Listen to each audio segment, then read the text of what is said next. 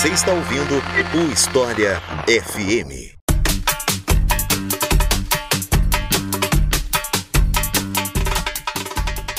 Revolução Iraniana, uma revolução que abalou a Guerra Fria ali no final dos anos 70, que deixou apreensível tanto os Estados Unidos quanto a União Soviética, uma revolução cujo governo se estende até hoje e, vez ou outra, está envolto a polêmica, como está acontecendo nos últimos meses. Para falar sobre essa revolução, eu trouxe aqui de novo Otávio Luiz, já é o segundo episódio seguido que o Otávio está aqui conosco. Se o próximo for com ele, já pede música. E, Otávio, seja muito bem-vindo. Fica à vontade para se apresentar para quem ainda não te conhece. Olá, Iclis, muito obrigado. É, eu deixo aqui já a minha saudação para os nossos ouvintes. Como você falou, eu sou Otávio, eu sou professor de História da África na Universidade Federal do Paraná, sou professor também do programa de pós-graduação em História da UFPR. É, já tive o prazer de participar em alguns episódios aqui no, no História FM, né? É, geralmente falando sobre temas que envolvem África, eventualmente que envolvem Ásia, e tô super contente de poder conversar também um pouco sobre esse outro tema aqui que é bem contemporâneo pro meu recorte de pesquisa, mas que me interessa muito, com a Revolução Iraniana. Para me contextualizar, pessoal que tá ouvindo, ouvindo e que porventura ainda não tem ouvido outros episódios comigo, e aí já fica também a propaganda, é, o meu tema de pesquisa, ou na verdade minha especialidade né, de trabalho, é, são as relações entre África e partes da Ásia, em especial o mundo índico, geralmente antes do século XVI. Né? Eu sou de formação medievalista, mas tenho me aventurado em períodos mais contemporâneos e cada vez mais tenho trabalhado mais com questões contemporâneas, porque tocam em assuntos que me interessam bastante, como orientalismo, etc. Então, então, ainda que, como eu disse, eu não trabalho especificamente com a temática de século XX, por exemplo, acho que a gente pode ter uma conversa muito legal sobre esse super assunto, né? Que é a Revolução Iraniana. Então é isso, vamos conversar um pouco mais sobre essa revolução depois que eu falar para vocês da nossa campanha no Apoia-se. Afinal de contas, é essa campanha que financia esse podcast que você está ouvindo nesse exato momento. E para fazer parte dos nossos apoiadores é muito fácil, é só acessar apoia.se barra e colaborar com qualquer valor a partir de dois reais via cartão de crédito ou boleto. Se você apoiar, você tem o seu nome lido aqui quando você é novo apoiador, tem acesso ao mural com as novidades, com os spoilers lá no Apoia-se mesmo. E com 5 reais por mês você pode ouvir os episódios do História FM com antecedência. E os nossos novos apoiadores e apoiadoras são Anderson Tavares, Ricardo de Oliveira, Carlos Alexandre, Ricardo Machado, Aline Ricciarelli, Paulo Barradas, Bruno Galera, Rafael Silva, João Valença, Java Pedreira, Jaberson Santos, Casemiro Alves, Tânia Ferreira, Eduardo Freitas e Samuel Sintra. Muito obrigado, pessoal. São vocês que fazem esse projeto educacional gratuito continuar em andamento. E se você está ouvindo quer ser apoiador, é só acessar apoia.se barra História e fazer a sua contribuição.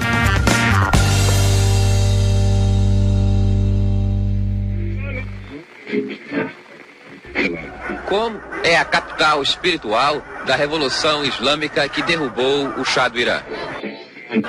Para um ocidental é difícil compreender o significado desta militância.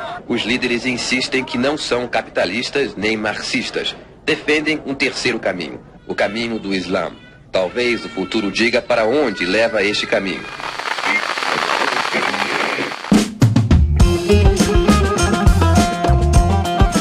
Bom, vamos lá. Originalmente, a minha ideia era começar esse episódio do mesmo jeito que eu comecei os três vídeos que eu fiz sobre Revolução Iraniana lá no meu canal, Leitura Obriga História e tal. Mas eu pensei melhor, eu resolvi começar um pouco mais adiante na cronologia, né? Porque essa trilogia de vídeos, o primeiro, na verdade, né? Ele começa bem antes do que eu quero começar aqui. Então eu resolvi começar no século XIX, mais precisamente em 1826, que é quando o território do atual Irã foi invadido pela Rússia, queria acesso ao Golfo Pérsico, né? E eu resolvi começar aqui porque a história do Irã até a Revolução ela é cheia de exemplos de interferência estrangeira, de descontentamento popular, né? Teve esse episódio com a Rússia, mas teve conflito com a Inglaterra também. E as lideranças iranianas elas viviam fazendo concessões ou entregando estruturas essenciais do país para os estrangeiros, né? Inclusive gerando a revolta do tabaco quando entregou essa indústria indústria do tabaco para os ingleses, né? Então eu queria pedir para você comentar um pouco sobre isso, né? Sobre esse período. Olha, tem várias coisas que a gente pode falar sobre esse assunto. É, eu acho que esse recorte inicial que você está propondo aqui é super importante, né? E dentro dele, eu acho que é legal a gente é, definir aqui, como um preâmbulo, dois pontos mais específicos, né? Os dois que você traz na tua fala. Primeiro, que tipo de relação que o Irã e a Rússia tinham é, no século XIX, no começo do século XX e adiante, o que é bastante importante também. E o ponto 2, por que, que exatamente os iranianos fizeram essas concessões econômicas, políticas todas, né? É, e de que maneira que isso nos ajuda a entender o Império do Irã e o Império da Rússia, por exemplo, nos séculos 19 e 20. Tá? E ainda que nosso, nossa intenção aqui seja começar no século XIX, para entender um pouquinho desse processo, eu vou voltar só um pouquinho, não vou me, me deter muito nisso, mas eu acho que é interessante que a gente fale de uma espécie de média duração das relações entre Pérsia e Rússia, é, que datam do século XVII, na verdade. Então a gente tem alguns séculos de conflito. Aqui eu queria fazer um breve parênteses, eu vou me remeter a isso em outros momentos, mas vamos rapidinho também entender qual a diferença entre Pérsia e Irã, tá? Num sentido geopolítico, Pérsia e Irã são a mesma coisa. Pérsia é um nome geralmente externo que a gente usa para se referir ao que hoje nós entendemos por Irã. A gente vai ver que existe um dado momento da história da Pérsia barra Irã que o nome Irã se torna oficial, mas historicamente, e aí eu digo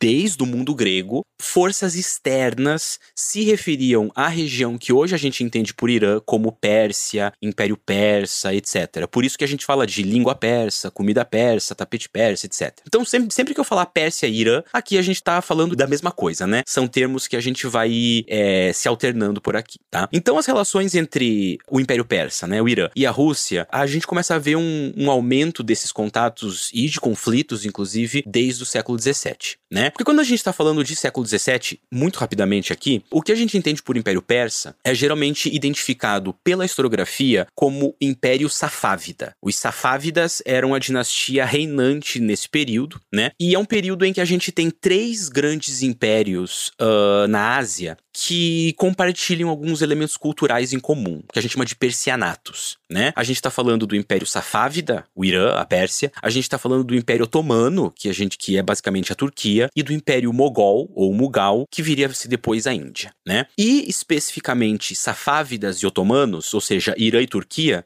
tinham uma série de rivalidades um com o outro, e a Pérsia estava constantemente procurando alianças anti-otomanas, e nisso ela se aproxima, por algumas vezes, do Império Russo, que era, digamos assim, o quarto império na Ásia, que estava ali se construindo de maneira muito intensa nesse momento, mas que não compartilha os traços culturais, linguísticos, etc., religiosos que Safávidas, otomanos e mogóis. E aí, Irã e Rússia, ou seja, Império Persa, Império Russo, vão fazendo tratados, vão fazendo acordos, e nesse processo de tratados e acordos, vai ficando bem evidente que a região do Cáucaso, né? Então a gente está falando ali de Armênia, de Geórgia, etc., ia ser uma região de disputa em especial a região que coincide hoje ao Azerbaijão. Porque ali tinha uma cidade é, comercial muito importante, tanto para a Rússia quanto para o Irã, chamada de Shamakhi. Então já havia ali a indicação de que esses dois impérios iriam estar tá disputando hegemonia sobre o Cáucaso. Isso vai gerar um primeiro conflito que vai de 1651 até 1653, e aí, daí até o final do século XVII e para o século XVIII e começo do século XIX, a gente tem outros vários conflitos fronteiriços e muitos tratados que vão sendo feitos. Né? Então, a gente vai ter uma longa história de conflitos uh, russo-pérsicos ou perso-russos, digamos assim. Só que nesse momento, então século XVII, século XVIII, esses movimentos eles não tiveram efeitos duradouros em nenhum dos dois impérios. E aí a gente chega na metade do século XVIII, é, os safávidas vão cair, né? A gente vai ter o fim da dinastia safávida e vai ter a ascensão de uma nova dinastia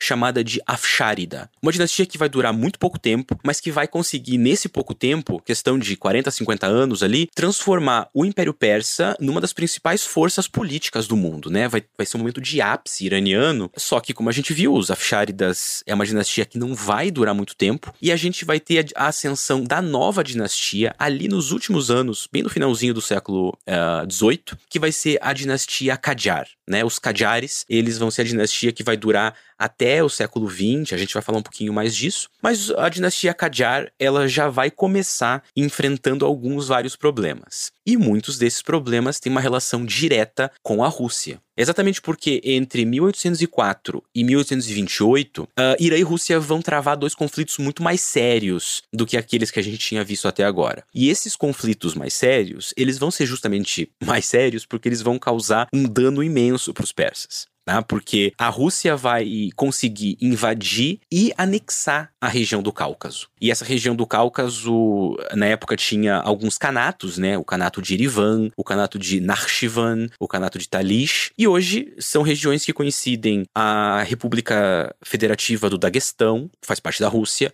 Armênia, Geórgia e Azerbaijão. Então, entre 1804 e 1828, a gente vai ter duas guerras entre Irã e Rússia. Nesse período de 24 anos, então, são dois conflitos sérios que vão terminar com dois tratados que vão ceder muitas terras uh, à Rússia. Primeiro o Tratado de Gulistão e depois o Tratado de Turkmenchai e Gulistão e Turkmenchai, eles vão selar esse novo domínio russo na região. Agora, qual é a grande relevância disso? Beleza, Rússia agora tem a posse, tem autoridade sobre o Cáucaso, uma autoridade que até então era, era iraniana. O que, que isso muda? Para a gente entender esse ponto, e eu vou me remeter ao papel da Pérsia ou do Irã na história dessa região durante todo esse episódio, porque isso é importante para a gente entender uh, os impactos, as consequências e as causas da Revolução Iraniana. Tá? O Irã, ou Pérsia, é um país de tradição política, cultural muito forte. É, o primeiro Império Persa ele vai surgir lá em 500 e pouco antes de Cristo. A gente vai ter vários modelos de Império Persa surgindo ao longo da história. Vai ser um império que vai ser fundamental para o espalhamento e para o avanço intelectual e literário e artístico do Islã a partir do século VII. E então a gente está falando de, assim, para usar aquele, aquele lugar comum, a gente está falando de um império milenar, não é? Ele, ele tem um posicionamento histórico absolutamente relevante na Ásia Ocidental e na Ásia Central. E dentro desse papel histórico importante, desses processos de hegemonia que o Irã foi construindo ao longo da história, a região do Cáucaso sempre foi uma região que esteve, ainda que em conflito, porque se trata de uma região com muitas populações cristãs, é, ainda que muitas vezes em conflito, o Cáucaso, durante muitos séculos, fez parte da esfera de influência da cultura persa. É uma região que a gente poderia chamar de persianato. Um persianato é um termo que a historiografia usa para se referir a grupos que não são iranianos, mas que usam às vezes a língua ou às vezes traços de uma cultura letrada persa. Então a gente vê o impacto que esse império teve no mundo. E de repente, a gente tem uma quebra com longos séculos de história, em que o Cáucaso é perdido e é anexado a um novo domínio, que é a Rússia. não É? Então, diante dessa perda, que é muito relevante, a dinastia Qajar ela vai decidir reforçar um pouco da sua autoridade num cenário mais amplo, tentando se impor sobre pedaços de uma região que hoje a gente conhece como Afeganistão. Outro espaço que sempre esteve um pouco aqui na, na zona de influência do mundo persa. Só que quando eles vão então abandonar as suas posses do Cáucaso por conta dos tratados de Gulistão e Turkmenchai e vão se dirigir à região do que hoje é o Afeganistão, eles vão enfrentar um segundo problema, que é o Império Britânico, né? O Império Britânico estava ali por perto, estava localizado na Índia, então ao sul, ao sudeste, na verdade, do que hoje é o Afeganistão, e, e a tentativa de incursão ou de expansão de autoridade iraniana nessa região criava para os britânicos o receio de que essa presença persa naquela região fosse facilitar uma intromissão imperialista dos russos na região. Exatamente porque, depois dos tratados de Gulistão e Turkmenchai, os russos tinham influência direta na corte iraniana. E aí a gente tem que lembrar que esse contexto de primeira metade do século XIX, metade do século XIX, é o contexto chamado Grande Jogo. O grande jogo, falando muito rapidamente aqui, foi uma disputa imperialista entre britânicos e russos pela Ásia Central, né? Por Ásia Central aqui a gente está falando Afeganistão, o que hoje é ali a região do Uzbequistão, Turcomenistão, Cazaquistão, etc., incluindo partes da Mongólia, enfim, todo, toda essa região. Então, os britânicos tinham um receio de que a Pérsia fosse um instrumento russo para se aproximar desses objetivos imperialistas do grande jogo, né, por parte dos russos. E claro, né? Eu tô falando aqui então que o Irã queria solidificar sua autoridade no Afeganistão, mas também para que a gente entenda isso um pouquinho melhor, deixa eu rapidamente explicar o que que isso significa. Porque Afeganistão propriamente dito, o país Afeganistão, ele ainda não existia nesse momento. A gente tá falando aqui de 1830 por aí, né? O que existia nessa região eram emirados mais ou menos coesos e que estavam geralmente sob uma pretensa autoridade de outras nações. Por exemplo, um desses emirados era o Emirado de Herat, que estava sob, teoricamente, autoridade persa, mas que já estava se bandeando para os britânicos fazia algum tempo. E aí, claro, é justamente em direção a Herat que os iranianos da dinastia Qajar tentam ir para reassegurar a sua autoridade, Herat já estava do lado dos britânicos, os britânicos já tinham todo esse receio dos russos via Irã, então vai se criar uma situação de conflito entre Irã e Império Britânico. A gente vai ter ali entre 1856 e 1857, por conta disso, a Guerra Anglo-Persa, que vai terminar com vitória inglesa, e o Irã ele vai perder a autoridade total sobre Herat, e isso vai ser mais um sinal de desmoralização para a dinastia Qajar, que perdeu o Cáucaso e perdeu os Emirados ali da região da Bactria, né, do chamado é, da região histórica da Bactria, que é o Afeganistão. Então, essas duas guerras que foram perdidas contra os russos, contra os britânicos, vão colocar o Irã é, numa situação complicada, não é? Porque vai se criando por conta disso, por conta dos tratados que vão sendo feitos, etc., uma espécie de estatuto, é, assim, meio que semicolonial para o Irã. Né, o Irã vai estar vai, vai tá subjugado, vai estar tá submetido à influência tanto da Rússia quanto do Reino Unido. E é, esses dois impérios vão exercer sobre a corte iraniana uma influência grande, e isso vai gerar uma política específica iraniana, isso aqui é importante para nós, que é uma política chamada de Emtiazat, tá? O Emtiazat significa concessão. Então a gente está vendo agora uma política oficial Qajar de concessão de vários elementos da sociedade aos britânicos e aos russos. Então, essas políticas de imtiazat, ou seja, de concessão, elas eram de três naturezas. A gente tinha concessão de utilidades públicas, a gente tinha concessão de empreendimentos financeiros e a gente tinha concessão para exploração de recursos naturais. Então, por exemplo, a gente chega lá em 1872, logo depois de um grande surto de fome que acontece no Irã, e a dinastia Qajar concede para um sujeito, um cidadão britânico, chamado Barão Julius de Reuter, o direito de explorar recursos naturais por 70 anos, o direito de construir obras de infraestrutura por 70 anos, de cobrar impostos, de criar bancos. Né? Então vejam, uma concessão de amplo alcance. Né? Agora a gente tem um sujeito anglo-germânico, o Julius de Reuter, com décadas, né, de direitos quase de monopólio sobre setores absolutamente produtivos do Irã, não é?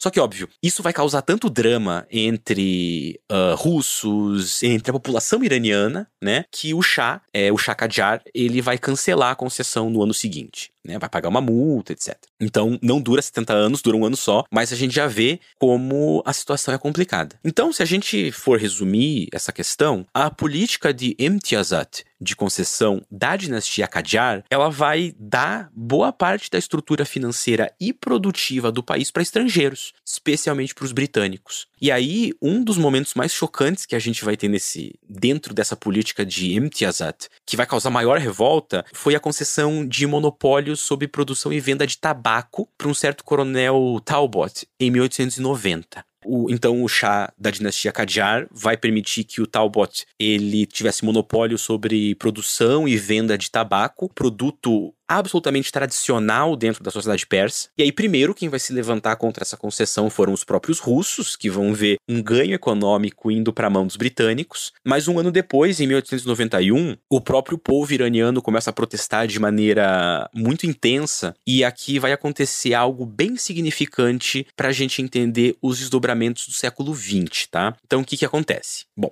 Primeiro, a gente tem que entender que a corte Qajar, ela não era popular, tá? O, o, os imperadores, os chás, eles não eram populares. E havia um grupo social e político muito mais próximo da população do que a corte Qajar, que eram os ulamas, ou olamas em persa, que eram clérigos, né, muçulmanos que cuidavam da educação e das ações sociais no país. Então, quando explodem esses protestos contra o monopólio do tabaco, esses olamás vão ter um papel preponderante. Eles vão ajudar a liderar os, os protestos. E aí vai ficar tão prevalente o papel dos religiosos nos assuntos sociais do Irã que a autoridade máxima do país, a autoridade xiita máxima, a gente já vai falar um pouco sobre isso, que era um cara chamado Grande Ayatollah Muhammad Hassan Mirza Shirazi. Ele vai emitir uma fatwa, uma decisão ju judicial islâmica proibindo qualquer consumo de tabaco. Agora, não se podia mais produzir, não se podia mais vender, não se podia mais fumar, não podia mais fazer nada. E veja, os iranianos fumavam muito. O tabaco era muito tradicional. Os iranianos fumavam até dentro de mesquitas. E por protesto, o Ayatollah uh, Mirza Shirazi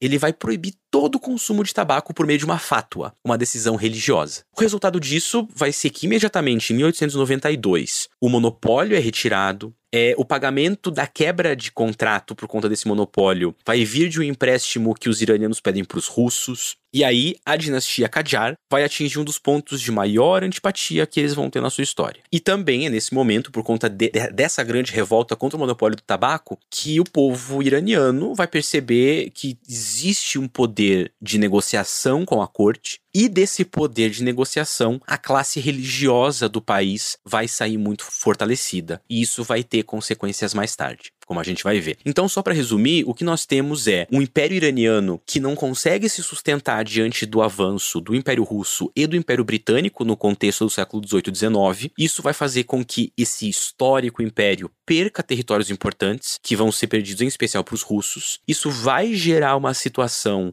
semicolonial para o Irã, e para lidar com essa situação semicolonial economicamente e politicamente, a dinastia então reinante, os Qajar, eles vão fazer essas políticas de concessão, Emtiazat. E isso vai é, causar uma desmoralização não só da dinastia, quanto do senso, bem entre aspas, nacional dos próprios iranianos. E esse fantasma colonial, ele vai ser um fantasma que vai assombrar o Irã por boa parte do século XX.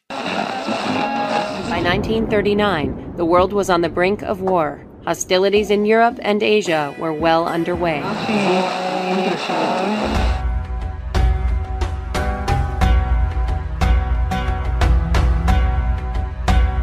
Em 1901, o Irã vendeu os direitos de exploração do petróleo local para um londrino chamado William Knox. E aqui a história começa a ficar cada vez mais fácil de compreender para quem entende o quanto o petróleo é fundamental para entender a história do Oriente Médio, especialmente no século 20 e 21. Né? Então, quais as consequências dessa venda? Olha, essa concessão da exploração de petróleo ela tá justamente dentro dessa política de Imtiazat que a gente estava conversando, né? Ela é um grande exemplo das mecânicas de concessão que os Qajar vão impor como, como forma de governo, né? Importante lembrar também que é, os Qajar, eles, eles não pareciam estarem muito preocupados com o andamento político do país, assim. A gente tem aí todo um, um debate que possa ser feito, mas enfim, nesse ponto aqui não nos vem ao caso. Esse processo todo, ele meio que vai começar com aquele cara que a gente comentou, o Julius de Reuter, digo, esse processo, as políticas de concessão, mas ele só vai engrenar como você apontou na questão do petróleo, quando o William Knox Darcy, né, William Knox, ele vai receber a concessão para extração e venda de petróleo diretamente uh, de, do chá, o chá então chamado de Mozaffar al-Din, em maio de 1901. O contrato que o Mozaffar al-Din faz com o William Knox Darcy, ele dava para esse inglês. 60 anos de direitos exclusivos para a exploração, para a posse e para a venda de petróleo, de gás natural, de asfalto e de osocerita, que é uma cera mineral que também era derivada do petróleo. Obviamente que essa grande concessão ela vai irritar os russos, né? Os russos estão sempre ali se, se preocupando com os britânicos também, só que os britânicos estavam bastante empenhados em manter esse acordo, em especial porque já havia planos, a Inglaterra tinha planos de transformar a Royal Navy, né, a Marinha Britânica, em uma força baseada em petróleo, né? Os navios seriam navios movidos a petróleo. E aí esse protecionismo todo, né, e de negociação política entre o Império Britânico e o Irã, ele vai dar certo. Os britânicos vão atingir o seu objetivo. E em 1909 essa concessão ela vai virar propriamente uma empresa, né? Nesse momento é uma empresa chamada de Cercate Nafte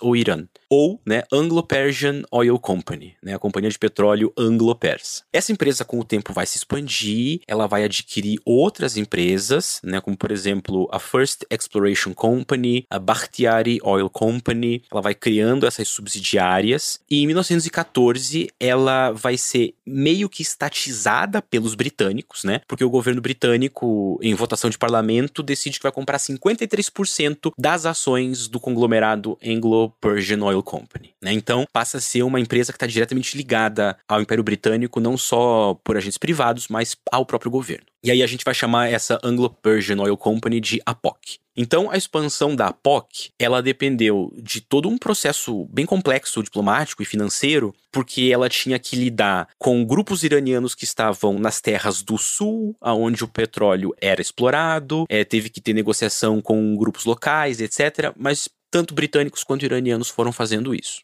E aí, nos anos, ali na década de 1920, o Irã ele vai tentar fazer uma pequena mudança de política é, e ele vai tentar atrair empresas é, exploradoras de petróleo dos Estados Unidos para que elas possam extrair petróleo das regiões do norte. A APOC ainda não atuava muito no norte do Irã. Mas o que a gente pode dizer desse período é que a gente está vendo, de fato, a influência britânica aumentar cada vez mais e o governo Qajar ele não tem força para impedir esse movimento britânico. E aí a gente vai ver que a APOC talvez fosse, se não o principal, um dos principais exemplos desse poder de interferência britânica na região como um todo, né? Só que tudo vai mudar um pouquinho, pelo menos, em 1921, tá? Porque em 1921 a gente tem a ascensão de um cara chamado Reza Khan, ou Reza Khan, né? Um cara que a gente vai falar um pouquinho mais à frente. O Reza Khan, ele queria estabelecer, claro, a estabilidade interna do Irã, que estava bastante danificado, digamos assim, nesse momento. A dinastia Qajar basicamente não tinha mais controle do país. E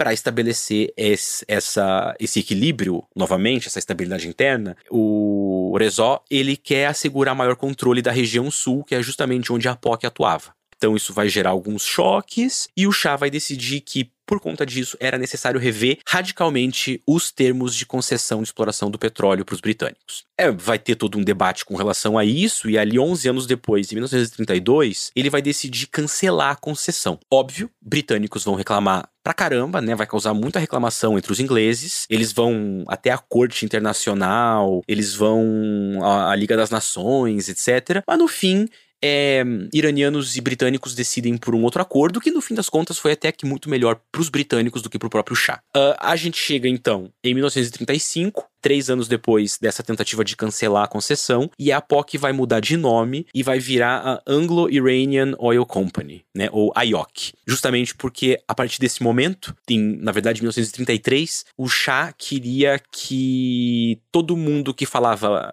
chamava o Irã de Pérsia, passasse a se referir ao Irã como Irã, né? A gente, inclusive, vai, vai comentar um pouquinho melhor sobre isso, acho que um pouquinho mais à frente. E aí as coisas vão seguir relativamente estáveis com a IOC, né? Agora antiga a, a POC, agora a IOC, por mais 10 anos, até 1945, quando a gente vai começar a ter é, exigência por parte de trabalhadores iranianos por melhores condições de trabalho, por maiores salários, etc. E aí vai se assinar um tratado por conta disso, chamado uh, de Gas Golshayan, em 1949. Só que aqui a gente começa a ter outros problemas se desdobrando. Porque exatamente nesse momento de assinatura desse tratado, a gente tinha alguns políticos no Irã, em especial um cara chamado Mohamed Mossadegh, que eram completamente contra a concessão como um todo. Eles queriam que, mais uma vez, se tentasse acabar com a concessão do petróleo, de exploração do petróleo para os britânicos, né? E aí a coisa piora ainda mais, porque nesse momento chegam notícias de que a Aramco, que era a empresa saudita estadunidense de exploração de petróleo, fazia uma divisão de lucro 50-50. A Arábia Saudita ficava com 50%, uh, Estados Unidos com 50%. Enquanto que nesse caso aqui, o Irã saía com muito pouco dos lucros de exploração. Quem ganhava tudo eram os britânicos. Esse cara que a gente que eu comentei agora, o Mohamed Mossadegh, ele vai virar primeiro-ministro em 1951, e aí a primeira coisa que ele faz, decide nacionalizar completamente a AIOC. Isso vai causar um drama mais terrível ainda, um drama que vai se estender até 1953 e vai haver tanta pressão britânica e tanta interferência estadunidense nesse caso que alguns problemas internos vão causar a queda do Mossadegh. Uma coisa que a gente vai conversar um pouco mais à frente também. E aí, de 1954 em diante, os acordos comerciais por petróleo, eles vão continuar sendo feitos e a IOC ganha um outro terceiro, um terceiro nome, que é o nome atual, né? Que é British Petroleum Company. Então, o que, que, teve de consequência desse processo todo, né? O que, que, a gente tem aqui? Na minha opinião, a concessão da exploração e comercialização do petróleo, ela foi o ponto culminante das políticas de Imtiazat, das políticas de concessão que o Irã fez, e ela vai solidificar o estatuto periférico e semicolonial do Irã num amplo cenário econômico de imperialismo global. E o tipo de ramificação que isso trouxe também é um exemplo do destino selado do Irã, digamos assim. Ou seja, é do, do caminhar até a revolução religiosa que a gente vai ter, etc. Tem um monte de coisa acontecendo aqui. Então, em grande medida, a, a, o golpe que derruba o Mohamed Mossadegh, a estrutura política que vai vir depois do Shah, é a revolução, talvez tudo isso seja bem tributário da história das concessões de petróleo. Então eu acho que aqui é um ponto de ápice histórico que nos ajuda a entender muita coisa que vai acontecer ao longo do século XX uh, com o Irã. 19 de agosto de 1953. O governo de Mohamed Mossadegh é derrubado por um golpe de Estado apoiado pelos Estados Unidos e pelo Reino Unido. Mossadegh foi condenado a três anos de prisão e depois disso ficou em prisão domiciliar pelo resto da vida.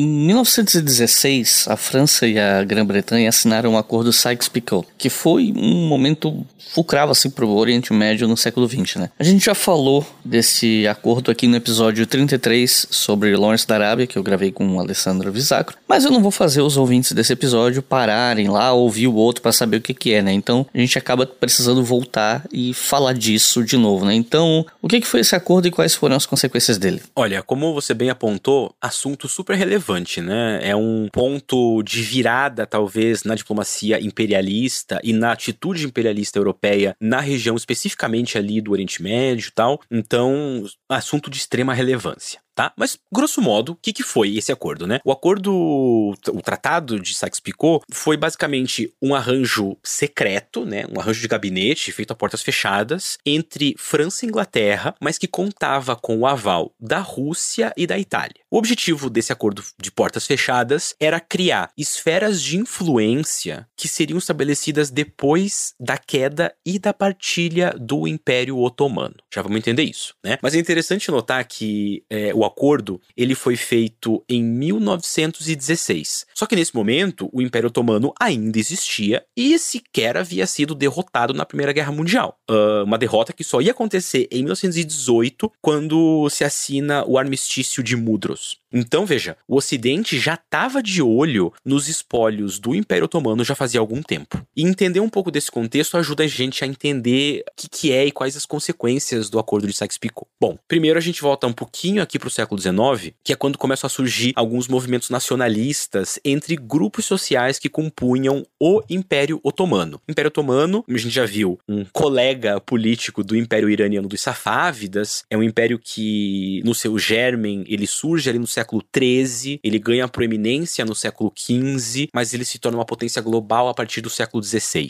Né? O Império Otomano ele vai dominar não só o que hoje é a Turquia, mas ele se estende pelo norte da África, pelos Balcãs, pela, enfim, por várias partes da Europa, inclusive, né, do continente europeu. Então é um império que tem bastante importância na história do período moderno, na história do período contemporâneo, mas há um dado momento que o Império Otomano vai começar a entrar em declínio, né? E quando ele começa a se aproximar de forma intensa desse declínio já no século XIX, vão começar a surgir esses movimentos nacionalistas quase que anti-turcos, né? A gente vai ter um movimento nacionalista na Grécia, ali em 1821, na Sérvia em 1835, na Bulgária em 1878. E aí para os otomanos tudo vai ficar mais difícil ainda em 1908, que vai ter uma revolta interna de um grupo chamado os Jovens Turcos, né? Ou os Genç Que vão conseguir pressionar o governo otomano, o sultão, enfim, a fazer uma nova constituição, a trazer de volta uma constituição mais antiga, na verdade, vão instaurar um novo sistema partidário. Então, quando as outras nações imperialistas do mundo, em especial europeu, acompanham esse século XIX de revoltas nacionalistas dentro das regiões do Império Otomano e acompanham a revolta dos jovens turcos,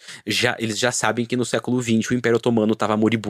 E aí começa-se toda essa série de planos. E aí um dos grandes golpes finais que os otomanos vão levar, que vai acontecer oito anos depois da Revolução dos Jovens Turcos, foi a chamada Al-Saura al-Arabia al-Kubra, também chamada de Grande Revolta Árabe, né? Entre 1916 e 1918. Então, como você disse, esse assunto, né, que tem tudo a ver com o Lawrence da Arábia, já foi tratado aqui no podcast. Então, basta dizer que os ingleses, eles apoiaram uma revolta árabe contra os otomanos. Em troca, eles meio que prometeram o reconhecimento de uma futura nação árabe unificada e independente. Lembrando, árabes e turcos são extrações étnicas, culturais e linguísticas absolutamente diferentes. Não existe relação que não seja histórica, ou seja, não existe relação linguística, cultural nem nada entre árabes e turcos. Então, quando os turcos otomanos dominam as regiões que são de posse de sociedades árabes, a gente tem duas diferentíssimas extrações étnicas, culturais e políticas dialogando. Né? Por isso que a grande revolta árabe é relevante dentro do contexto de Império Otomano. Só que a promessa de uma nação árabe unificada, ela não vai se sustentar, porque mesmo antes da revolta começar, o Tratado de Sykes-Picot já estava sendo desenhado.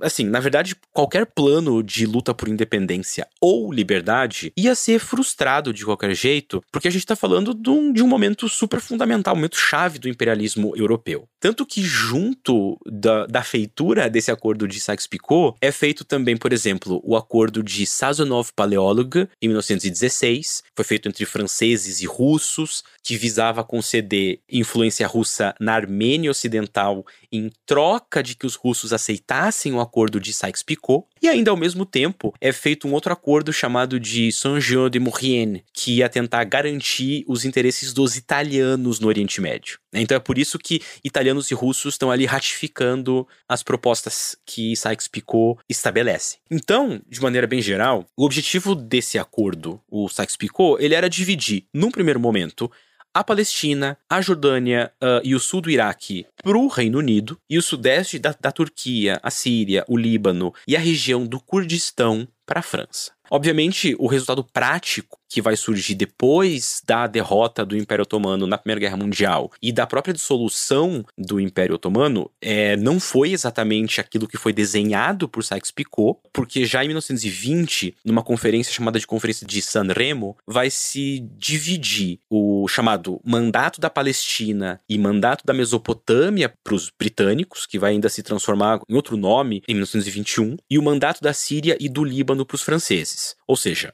já não é o desenho inicial, mas é no espírito de Sykes-Picot. E aí depois ainda vem outros acordos de, é, desse tipo, como o Tratado de Sèvres, o Tratado de Lausanne, que vão continuar lidando com os antigos territórios otomanos, né? Vão continuar fazendo essa, esse desmembramento do antigo Império dos Turcos. E aí as consequências desse tratado, elas são muito vivas, né? Porque o que a gente vai ter depois do acordo de Sykes-Picot, etc, etc, etc, e dos acordos subsequentes, né, vão ser diversos movimentos políticos de cunho imperialista que foram ratificados por um fórum internacional e por isso vão ganhar um fortíssimo tom oficial e constitucional. O que isso significa? Significa que a divisão política do Oriente Médio sob zonas de influência, mandatos, etc, que é uma política violenta imperialista, vai ser vista como forma legítima e necessária de se fazer diplomacia. E aí, para completar, no meio disso tudo, isso aqui também vai ser importante. Em 1917, a gente vai ter a Declaração de Balfour, que é uma carta feita pelo secretário de Assuntos Exteriores britânico, o Arthur é, Balfour,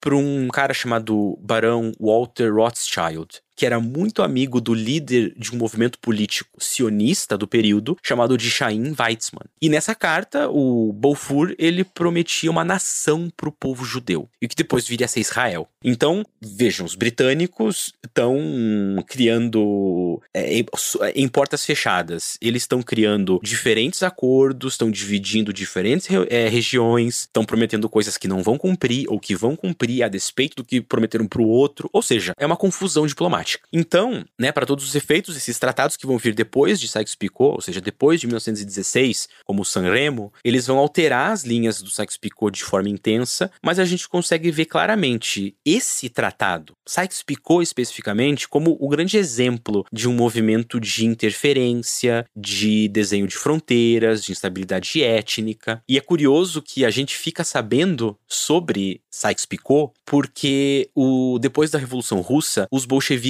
vão divulgar nos jornais que a Rússia, o Império Britânico e a França haviam feito esse acordo. Isso vai gerar muito mal-estar entre os árabes. O pan-arabismo, enquanto movimento sociopolítico, digamos assim, vai se sentir traído pelo imperialismo, vai constantemente dialogar contra movimentos europeus. A gente vai ter instabilidades políticas nos anos seguintes e, obviamente, isso vai gerar dificuldades de fronteiras internacionais durante algum tempo. Por exemplo, a questão do povo curdo, que é uma situação política relevante hoje, ela encontra, eh, eu não vou dizer explicações, mas existem, existem indicações de um problema político com os curdos desde esse período, porque não se divide uma fronteira para o Kurdistão, por exemplo. O Kurdistão ele é incorporado depois ao que viria a ser Síria, ao que viria a ser Iraque, a Turquia, etc. Então a gente consegue consegue ver o negócio aqui vai ser um grande problema no futuro. Talvez a gente possa ver, na verdade, esse processo de intromissão que vai de Sykes-Picot, passando pela Grande Revolta Árabe, pelo Acordo de Sanremo e as várias outras ratificações diplomáticas posteriores, como o ingrediente do século XX que vai nos ajudar a entender as instabilidades que a gente encontra no Oriente Médio desde então, na verdade. Agora, para o Irã, as consequências de Sykes-Picot são um pouco menos diretas, mas elas são muito sintomáticas né? Porque o Irã, ele tá cercado por nações que estão fazendo o jogo do imperialismo, né? Então, levando em consideração tudo que a gente viu até aqui, o Irã tá nessa situação que, que é um pouco assustadora. Então, a, a, a gente tem os sintomas aqui de interferência externa se desenhando ao redor, em especial nas fronteiras mais ocidentais do Irã. Em 1921, a monarquia foi derrubada por um golpe do Reza Khan, vou chamar ele assim porque eu não, não peguei a, a pronúncia do nome dele. Em 1925, ele deu outro golpe que transformou o país numa ditadura e forçou o parlamento a nomear ele como Shah da Pérsia. Eu queria focar essa pergunta nesse recorte entre 1921 e 1941, quando ele abdicou em favor do filho, né, que é um personagem bem importante desse episódio depois. Então, como é que foram esses golpes? Que título Shah era esse, né? Como é que foi esse governo? Olha, para falar um pouco mais disso, né, vamos, vamos começar com esse personagem que é super importante para a história do Irã, que é o próprio Reza Khan, né, o Reza Khan, que depois ele vai ficar conhecido como Reza Shah Pahlavi, né, porque ele, ele é o fundador de uma nova dinastia, etc. Esse cara, ele nasce em 1878, desde os 14 anos ele atuava no, no exército, né, mais especificamente num órgão chamado de Berigade Kazak, que significa a Brigada Cosaca Iraniana né? Ele vinha de uma extração não muito aristocrática, não muito nobre, e ele ganha fama enquanto cossaco iraniano. E aí, nessa posição de militar, ele vai dar um primeiro golpe no governo. Não é bem um golpe, mas enfim, ele vai ter essa atuação direta no governo em 1921, num contexto que tem a ver com a Revolução Russa, inclusive, né? Porque vai haver uma crise tipicamente imperialista no Irã nesse momento. Por quê? Império Britânico, que estava ali muito presente, vai ver o Irã como uma espécie de tampão e de apoio geográfico contra esses caras que estavam aparecendo ali, os soviéticos. Enquanto a União Soviética, é, recém-formada, vai conseguindo alguns outros ganhos territoriais do governo Qajar. Né? Então a gente está falando ainda daquele período dos Qajar. Diante desse levante soviético e da proximidade que os soviéticos vão ter como ponte para o Irã, a gente vai ter um general britânico chamado de Edmund Ironside, que vai dar para o Reza Khan a missão de marchar sobre a capital Teherã e proteger a capital de, de qualquer problema. Ele vai fazer isso com bastante sucesso, ele vai basicamente dissolver mas não ainda plenamente, mas para todos os efeitos, né, na prática, ele vai dissolver a máquina administrativa Kadjar e ele vai se tornar, ele vai ganhar um título muito importante chamado Sardare Sepide, que significa comandante em chefe ele vai ser o grande general do Irã. E aí, nesse momento, tecnicamente, o exército ainda é obediente ao Shah Qajar e não ao Reza Khan. E, e, na verdade, nem é o Reza Khan nesse momento que vira governante, né? É um outro cara chamado Syed Zial al-Din que vai se tornar primeiro-ministro. Então a gente tem um Shah, uma espécie de imperador, que ainda é um Qajar. A gente vai ter um primeiro-ministro que não é tão forte, que é o Syed al-Din,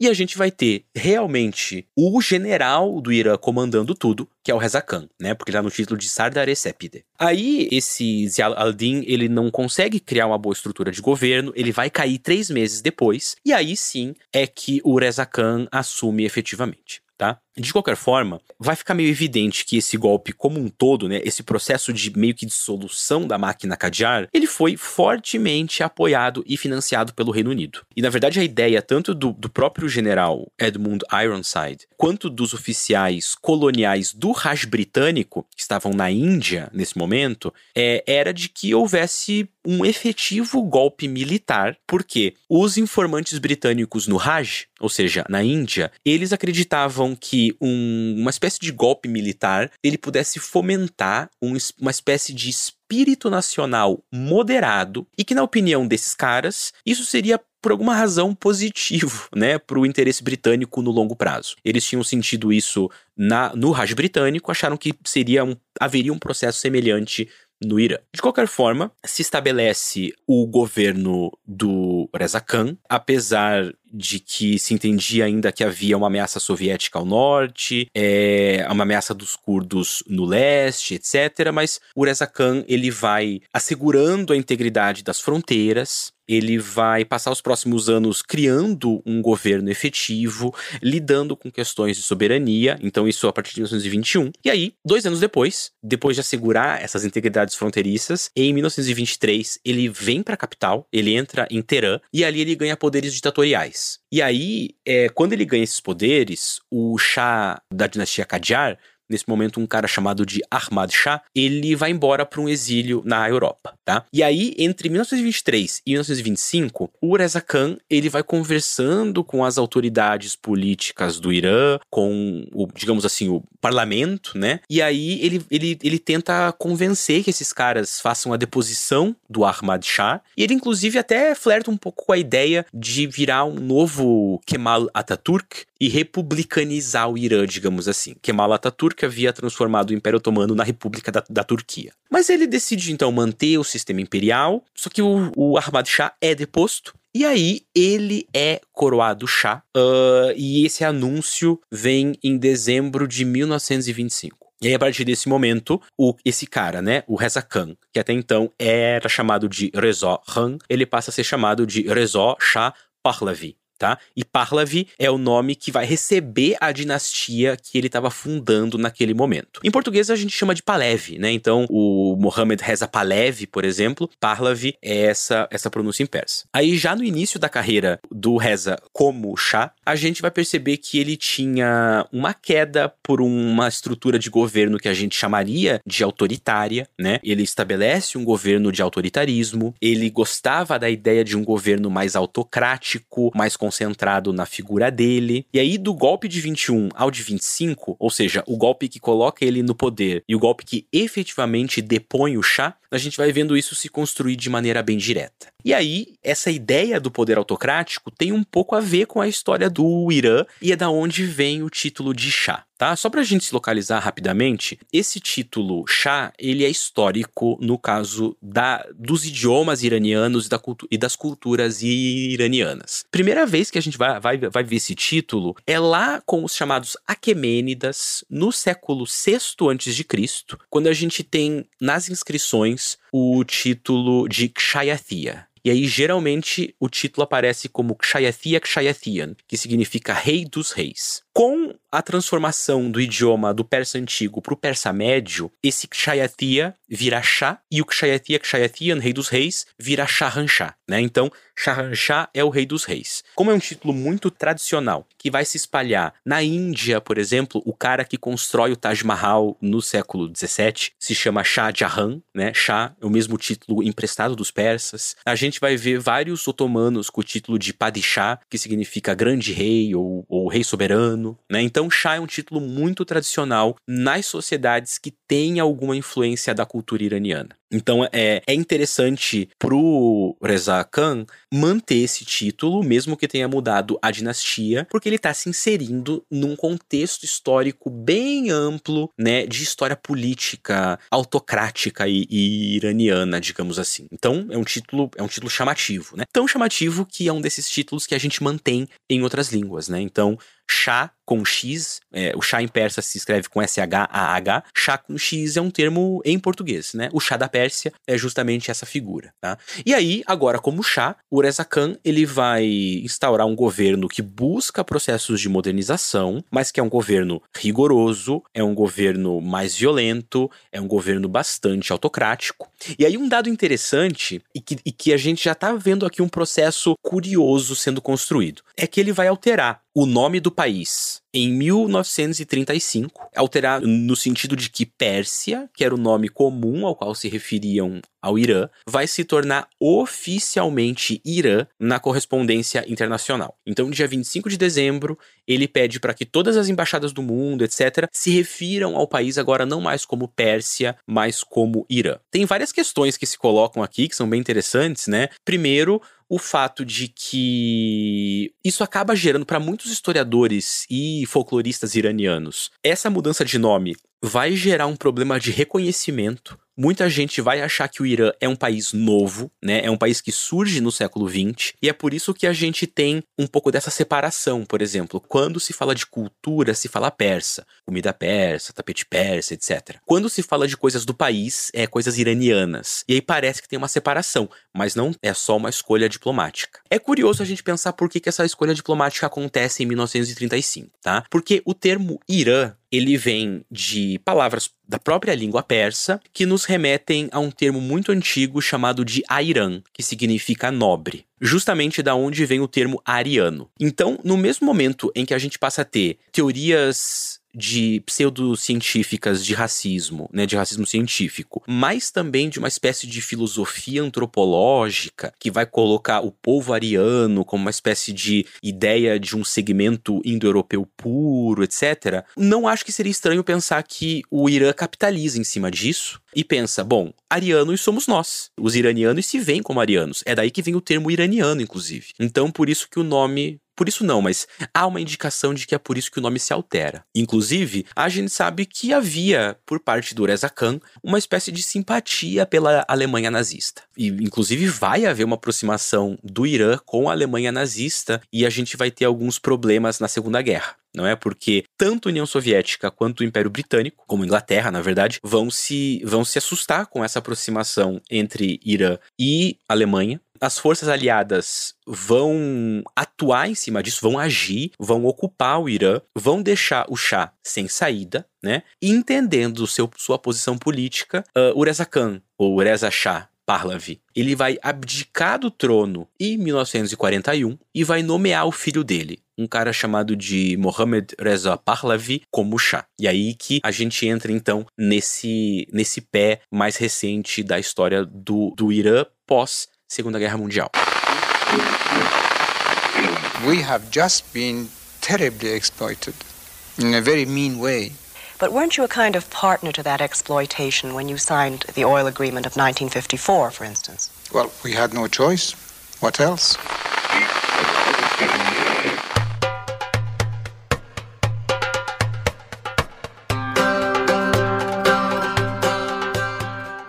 Em 1941, um, assumiu né, o filho do Reza Khan, o Reza Pahlavi, e é foi um cara que foi educado em Londres, ele nem falava a língua local, enfim, é uma outra outra realidade, né? E durante o governo dele, chegou ao cargo de primeiro-ministro do Irã um sujeito chamado Mohammed Mossadegh, que, entre outras coisas, nacionalizou o petróleo e em poucos anos ele foi derrubado. E foi mais um daqueles casos, né, que o sujeito foi derrubado com a ajuda dos Estados Unidos, mas só anos depois, com liberação de documento, é que isso foi provado, né? Na época, diziam que ah, foi a insatisfação popular, o povo nas ruas, né? Provavelmente cantando sem violência, né? Enfim, tipo de coisa que a gente vê por aí, inclusive no Brasil, né? Mas enfim, eu queria pedir para você comentar um pouco sobre o Mossadegh, né? Sobre o governo dele e tudo mais. E queria saber o que, é que tu acha da hipótese do Stephen Kinzer, que o golpe de 53 que derrubou Mossadegh teria sido a origem do sentimento anti-Estados Unidos no Oriente Médio. Bom, né, como a gente estava comentando agora há pouco,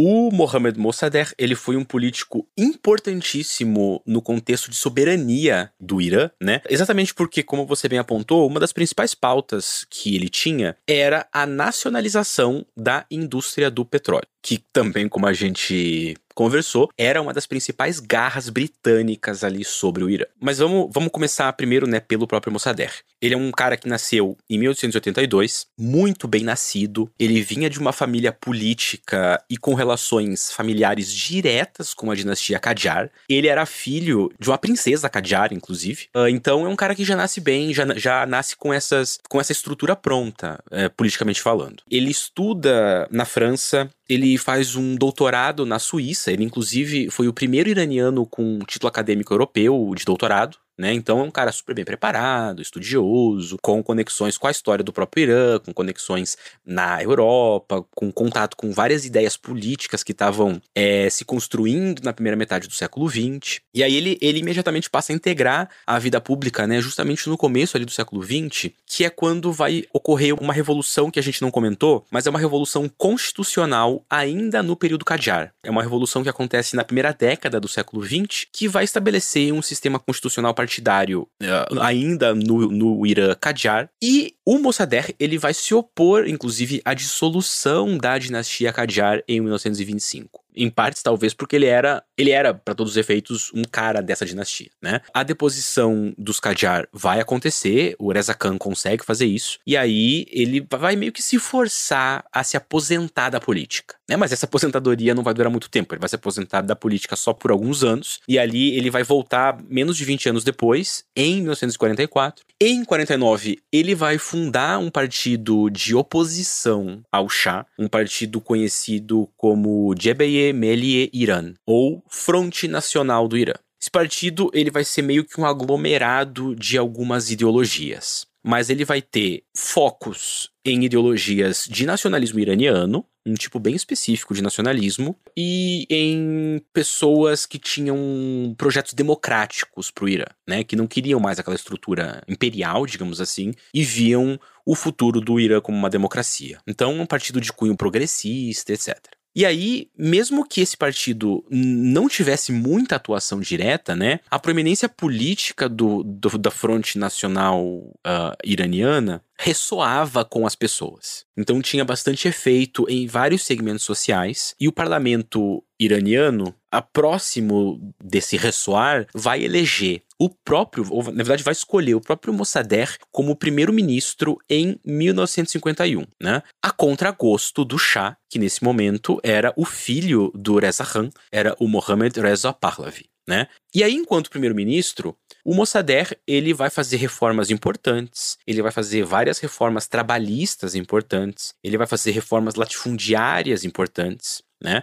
Uh, o governo dele tinha um pouco de um caráter de influência socialista bem moderada, tinha um pouco de influência democrática, tinha um quê assim de social-democracia até. Só que o mandato dele vai durar muito pouco, porque uma das medidas mais imediatas dele, talvez a mais impactante, né, como você falou, como a gente conversou um pouco antes, foi a nacionalização daquela concessão petroleira que era britânica. Imagina que ele toma essa medida de nacionalização três ou quatro dias depois de assumir o cargo de primeiro-ministro. Né? Então ele assume, primeira coisa que ele faz, nacionaliza as empresas de petróleo. A ideia dele era utilizar o ganho dessa nacionalização do petróleo para que o Irã atingisse sua independência financeira, né? Para que o Irã pudesse levar a cabo um projeto de desenvolvimento sem nenhuma necessidade de apoio ou de influência ou de mando internacional. Então, o petróleo daria a liberdade que o Irã precisava nesse sentido econômico. Mas obviamente, aí vão começar os problemas. Porque não só com os britânicos, né? Porque apesar de que o Mohamed Mossadegh era absolutamente popular,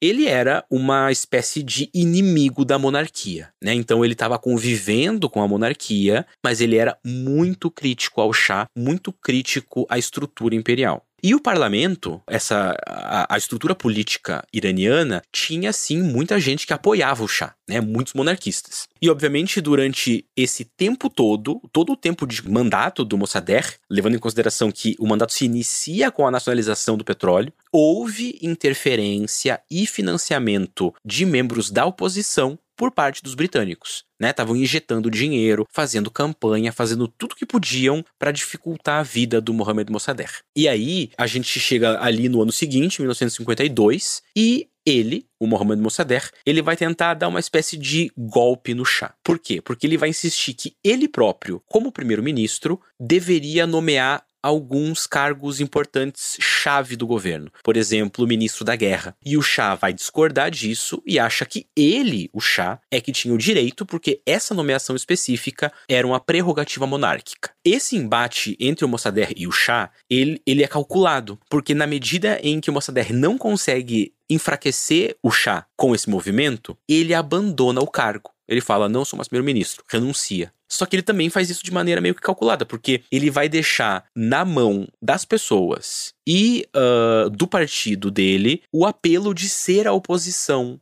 contra o chá. Ou seja, ele transfere dele para um ramo muito mais popular e muito mais numeroso a oposição. E aí, assim que ele abdica, já começam protestos, começam greves e a classe religiosa, os ulama, eles ficam do lado do Mossadegh.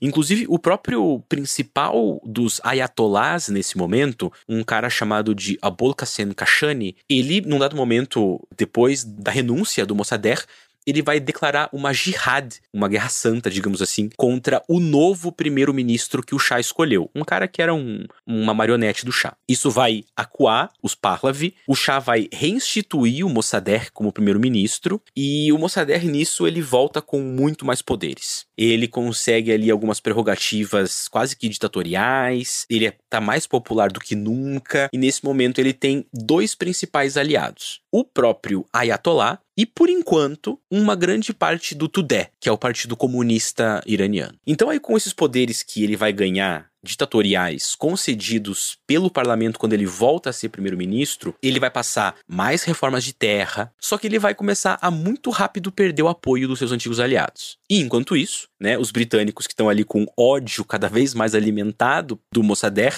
eles vão buscar qualquer maneira de derrubar esse cara. Eles precisam se livrar desse primeiro-ministro. Eles vão buscar auxílio dos Estados Unidos, que até 1952, ali o comecinho de, de, de 52, não queria se meter muito nisso não. Ele não tava, os Estados Unidos não estava interessado, apesar dos pesares, apesar desse, dessa, dessa pecha meio de esquerda, os Estados Unidos não estava muito interessado em se livrar do Mohamed Mossadegh. Só que nesse contexto, a gente tem uma troca de governo uh, do Harry Truman pro Dwight Eisenhower nos Estados Unidos. O Eisenhower assume e nesse momento os britânicos conseguem convencer os estadunidenses de que o Mossadegh tinha que cair, porque a campanha britânica é, em contato com Eisenhower era de desenhar o Mossadegh como um grande risco para o próprio Estados Unidos, porque ele poderia aproximar o Irã da União Soviética, poderia facilitar algum tipo de invasão soviética do Irã. Enfim, eles fazem ali um, um medo vermelho, né, um red scare, e aí os Estados Unidos decidem então que realmente Mossadegh precisa cair. E aí, em 1953, então dois anos depois que o Mossadegh assume, começa a Operação Ajax, que era uma operação conjunta da CIA e do MI6,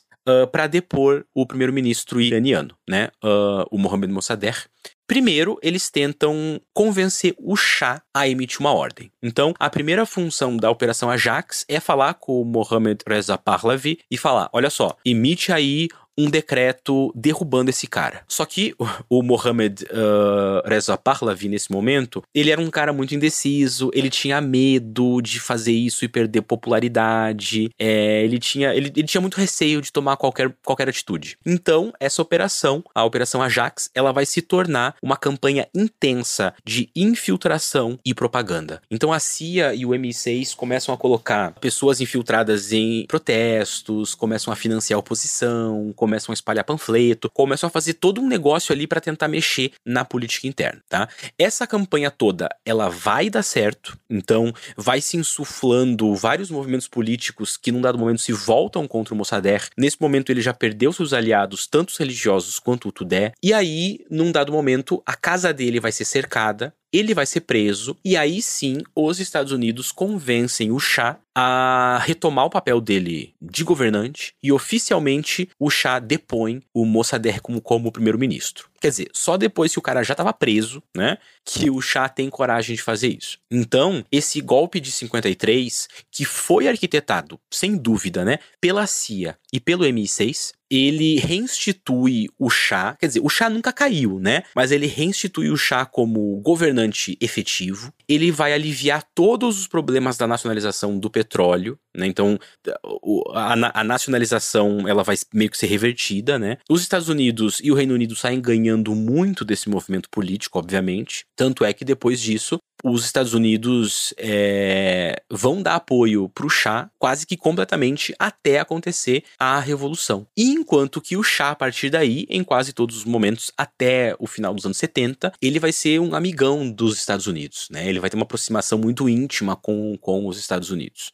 Feito esse golpe de 53, o Mossadegh ele vai ficar em prisão domiciliar até 1967, que é quando ele morre. E aí, claro, a gente tem esse livro famoso do, do Kintzer, que imagino que é, né, Todos os Homens do Chá. Eu concordo em partes com essa, com essa ideia de que a derrubada do Mossadegh é a origem do sentimento anti-Estados Unidos ou anti-Ocidente no Irã. Eu só acho que não foi só esse movimento, mas eu acho que tenha sido uma das origens desse movimento. Porque a derrubada do Mossadegh, ela não só apresenta uma interferência, mas a gente vai ficar sabendo dessa interferência muito tempo depois.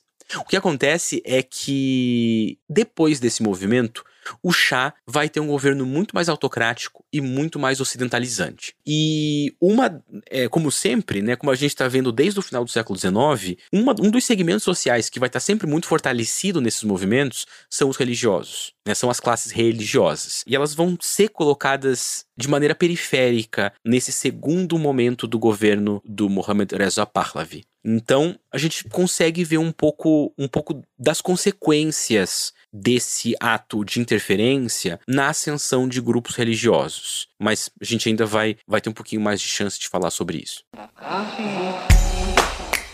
Se você quiser colaborar com o História FM, você pode fazer isso via Pix usando a chave leituraobrigahistoria@gmail.com. E assim você colabora para manter esse projeto educacional gratuito no ar.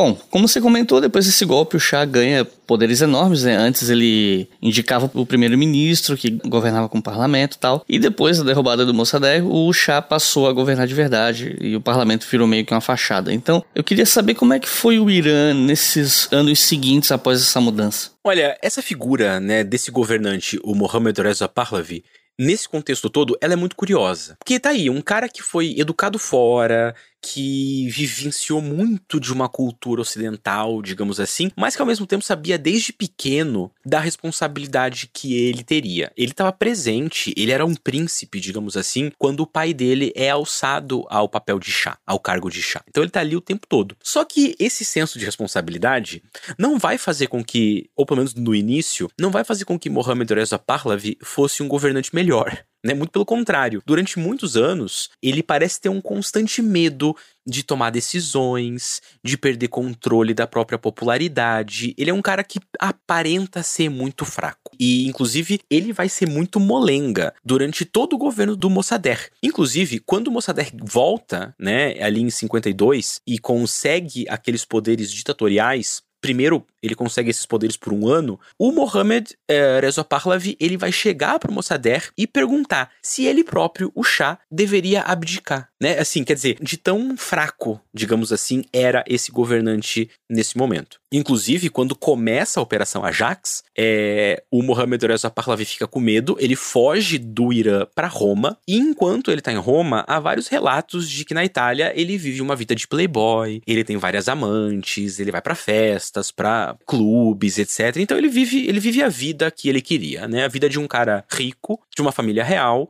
que não tem responsabilidades. Só que quando ele volta, né, então depois ali de 53, é tudo vai mudar. Ele, ele ele parece que ele já volta meio que ressentido dessa ideia de que ele era uma figura decorativa no governo e ele vai começar a planejar ou a retirada ou a diminuição do poder do cara que assume como primeiro-ministro depois do Mohamed Mossadegh, que era um cara chamado de Fazollah Zahedi, que era um general, né? Então ele fica ali com medo de que esse cara seja meio tipo o pai dele, e ele começa a planejar ali a destituição desse cara. Então, durante os anos 50, uh, ao longo dos anos 50, né, depois que ele volta ao poder, ele vai tentar criar uma imagem política muito mais efetiva. Então ele vai tentar começar a criar essa imagem sendo meio magnânimo, ele vai cooptar alguns intelectuais de esquerda, inclusive, para adaptar uh, a retórica dele, ele vai assumir uma postura de cuidado social e ele vai cultivando um senso de um governo meio tecnocrático, meio modernizante. Ele se apoia na ideia de que ele, o Shah, vai tirar o Irã de uma condição de terceiro mundo, digamos assim, e colocar o país na frente do palco das nações.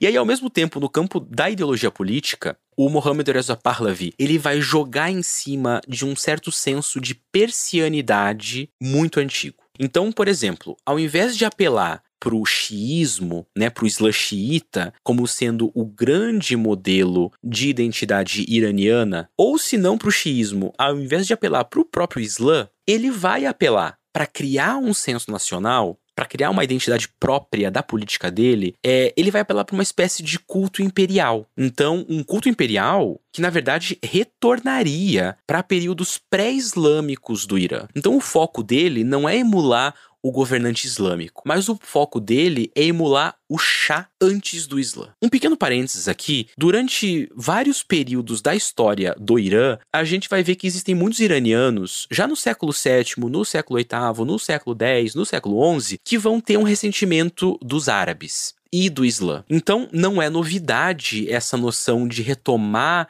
um Irã pré-islâmico, mas nesse momento o Islã estava em alta. O xiismo estava em alta desde pelo menos o período safávida. Então, é, é criar uma nova retórica política que não seja islâmica é um pouco esquisito é uma escolha um pouco até questionável, digamos assim. Que tudo bem, reforça a ideia do autocrata pré-islâmico, que representa a superioridade cultural dos persas e dos iranianos, mas ao mesmo tempo aliena uma grande parte da população. Para a gente ter uma ideia, essa imagem de culto imperial pré-islâmico é tão forte que em 1971 o Mohammed Reza Pahlavi ele vai fazer uma grande celebração, uma grande festa dos 2.500 anos de fundação do Império Persa, é, gastando muito dinheiro. Ele faz uma espécie de, de reencenação, assim, um cosplay de persas do período Aquemênida. A festa acontece na cidade antiga de Persépolis. Ele vai chamar dignatários de todo o mundo, inclusive do Brasil. Vai ser um gasto de, de dinheiro insano para celebrar uma cultura que era iraniana e que não era islâmica. Isso vai deixar muita gente muito braba. Então, nessa onda de criar essa imagem imperial, mas também socialmente magnânima, o Shah ele vai fazer um movimento em 1963 chamado de Enkelabesefid, que a gente conhece como a Revolução Branca, também chamada de Enkelabe Shah Omardom, Revolução do Shah e do povo, tá? Essa Revolução Branca, ela vai operar uma série de mudanças no país, mas uma dessas mudanças, que são de cunho trabalhista e latifundiário, uma delas vai ter especial efeito. Uh, ou, ou, na verdade, efeito mais direto na imagem do chá que é a decisão de permitir que as mulheres votem. Essa decisão de permitir o voto feminino, ela vai enraivecer as alas mais religiosas da população e, em especial, um ayatollah, né, um clérigo específico que já vinha há algum tempo se bicando com o chá, que era um cara chamado de Ruhollah Khomeini ou Khomeini. Né, como a gente costuma chamar o nome dele. Então, por algum tempo, é, essas políticas femininas de políticas de cunho social para as mulheres, elas vão gerar muitos protestos. O Shah, que também, ao mesmo tempo que cria essas imagens boas, ele era autocrático, ele tinha, ele impunha censura, ele era violento, ele vai quebrar essas, esses protestos. Muita gente vai ser morta nessas quebras, inclusive estudantes que estavam na escola de clérigos. E os resultados desse primeiro movimento de protestos é que o Romini ele vai se exilar para o Iraque. Uh, nesse meio tempo, o Shah sofre algumas tentativas de assassinato, tanto por conta dos clérigos que não gostavam das políticas morais, quanto por parte de soviéticos que não gostavam das políticas ocidentalistas ou modernizantes olhando para os Estados Unidos. Né? Nikita Khrushchev, inclusive, vai falar internamente que Mohammad Reza Pahlavi precisava ser morto em alguns momentos, só que ele, ele vai se mantendo né? Aí, depois dessa Revolução Branca, em 67, ele vai, né, reforçar ainda mais essa imagem imperial, porque ele muda o título dele. Ele vai ser coroado em 67 como Shahanshah. Então, não, ele não é mais Shah, que é rei. Ele é Shahanshah, rei dos reis um título super tradicional, né, que eu comentei um pouquinho antes. Então ele vai fomentando nesses anos de governo o nacionalismo ariano e não islâmico, ou seja, o senso do Irã enquanto uma espécie de povo puro, de povo de cultura milenar, etc., enquanto vai ali operando várias políticas de modernização, de aproximação com os Estados Unidos, de inspiração no Ocidente. E aí começa os anos 70 e ele vem com uma ideologia que ele vai chamar de Tamadonebozorg, significa a grande civilização. Então, o Tamadonebozorg é essa ideia de que o Irã ele deveria voltar a ser a principal civilização, ou seja, a principal cultura do mundo, como havia sido no período dos Aquemênidas, como havia sido em períodos anteriores ao Islã. Então, tá ali pressuposto que para voltar a ser uma grande civilização, o Irã precisava recuperar elementos não islâmicos. Ou seja, uma ideia de que o Islã transforma o Irã numa civilização que acaba decaindo ao longo do tempo. E aí a gente junta isso com os processos de modernização, etc. E o que a gente vai ter é um insuflar das camadas religiosas contra o Shah. Mas enfim, o governo dele então é um governo que tem um cunho relativamente violento por boa parte do seu governo, de tentativa de se impor, já que a primeira imagem do Shah até 53 era de um cara, de um playboy que não tinha preocupação com política e era indeciso. E nesse processo de estabelecimento de sua imagem, o Shah busca ocidentalização, modernização e um tipo anti-islâmico quase, ou pré-islâmico de nacionalismo. Talvez isso nos ajude a entender um pouco das coisas que vão acontecer ali um pouco depois. Because it has guns. Because it has discipline. Because it has a navy. Because of this, the English go where they please and strike where they please, and this makes them great. Right.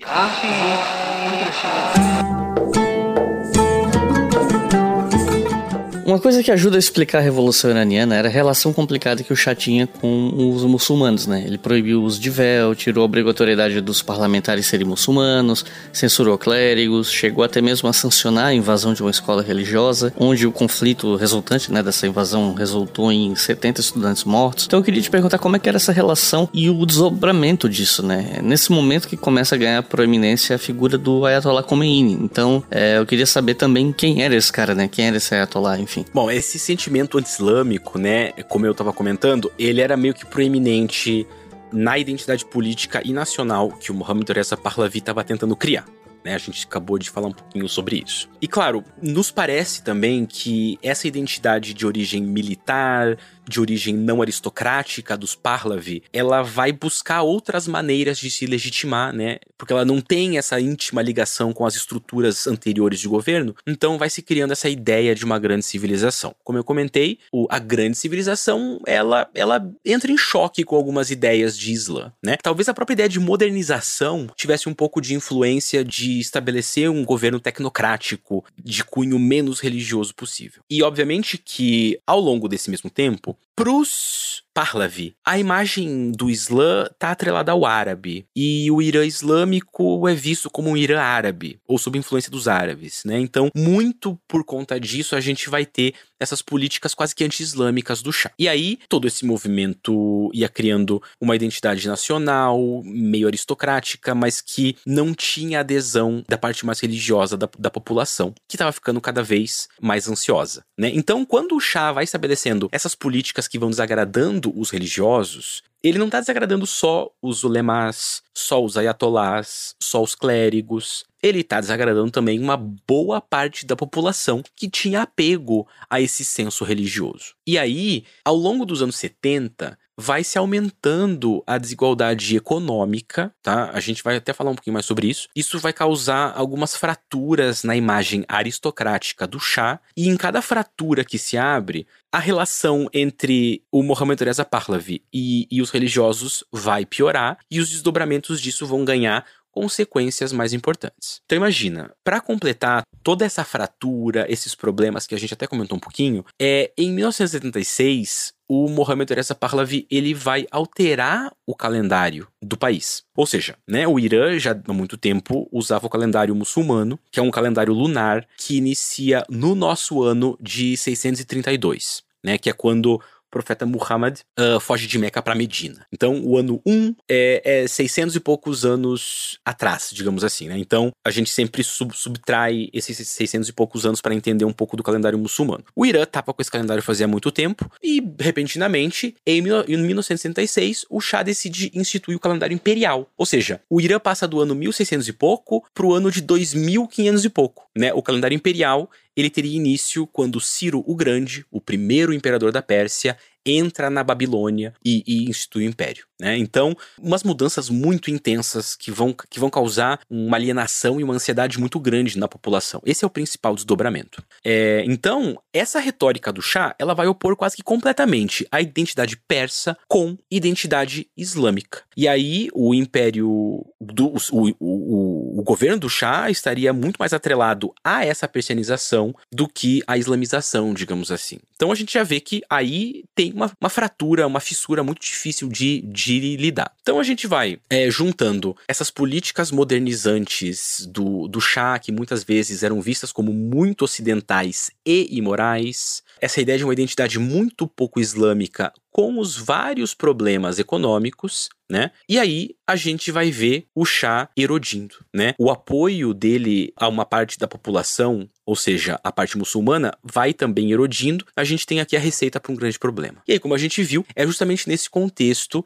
que o Ayatollah Khomeini, o Khomeini, ele vai se tornando uma figura de oposição completamente importante, né? Mas quem era Khomeini? Esse era um religioso muito importante. Ele nasceu em 1900. Ele passou sua vida inteira sendo um grande estudioso da religião, um grande estudioso da filosofia divertente muçulmana, né? E ele era, a partir desses estudos, da sua formação religiosa, o Khomeini, ele era um proponente de que o Islã deveria ter aspectos práticos. Ou seja, o Islã deveria estar diretamente relacionado com a política. Então, ele defende um modelo de política que é informado pelas decisões legais e jurídicas de homens bem formados na tradição islâmica. Aí ele vai ganhar muita preponderância política entre a população insatisfeita com o chá já no começo dos anos 60, né? Porque justamente ali no contexto que vai dar origem àquela Revolução Branca que eu comentei de 63, vão morrer dois ayatollahs importantes e vai ter esse vácuo de representação religiosa. Um vácuo que o Khomeini vai ocupar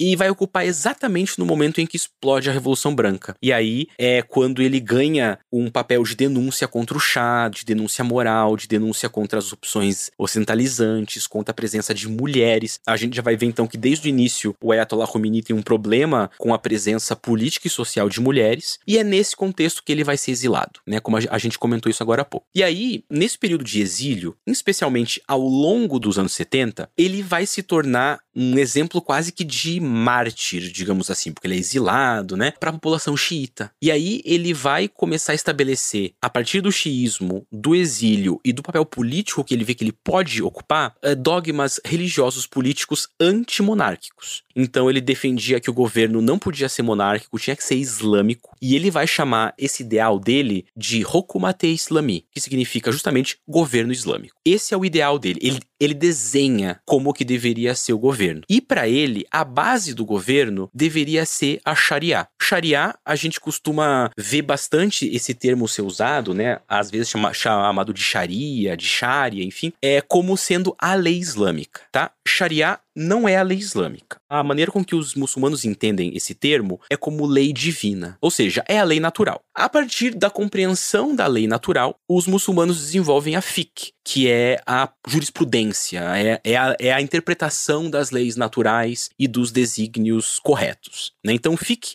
é a lei muçulmana, digamos assim. Sharia é a lei divina. E o Khomeini ele vai estabelecer que qualquer governo em especial o Hokumate Islami, o governo islâmico, precisa estar tá extra atento, muito, muito, muito atento à Sharia, que deve ser a base de tudo. E, claro, isso bate, né, de maneira muito direta com o governo que o Shah estava estabelecendo. Então, na medida que o descontentamento com o chá por parte da população aumenta, a imagem de liderança do Romini também aumenta. E aí a gente está vendo aqui um período de reavivamento islâmico é, no mundo e no Irã que estava na contramão do que o chá estava propondo. Então, a gente tem uma balança. E é aí que se coloca a figura do Mohammad Reza Pahlavi e do Ayatollah Khomeini. Enquanto um tem um modelo de governo, outro tem outro modelo de governo. Enquanto um é visto como um, um, um governante que traz a modernização, o ocidentalismo e a censura, porque ele também era violento, etc., o outro é visto como um mártir, como um cara que vai trazer a moralidade e a grandeza de volta para o Irã.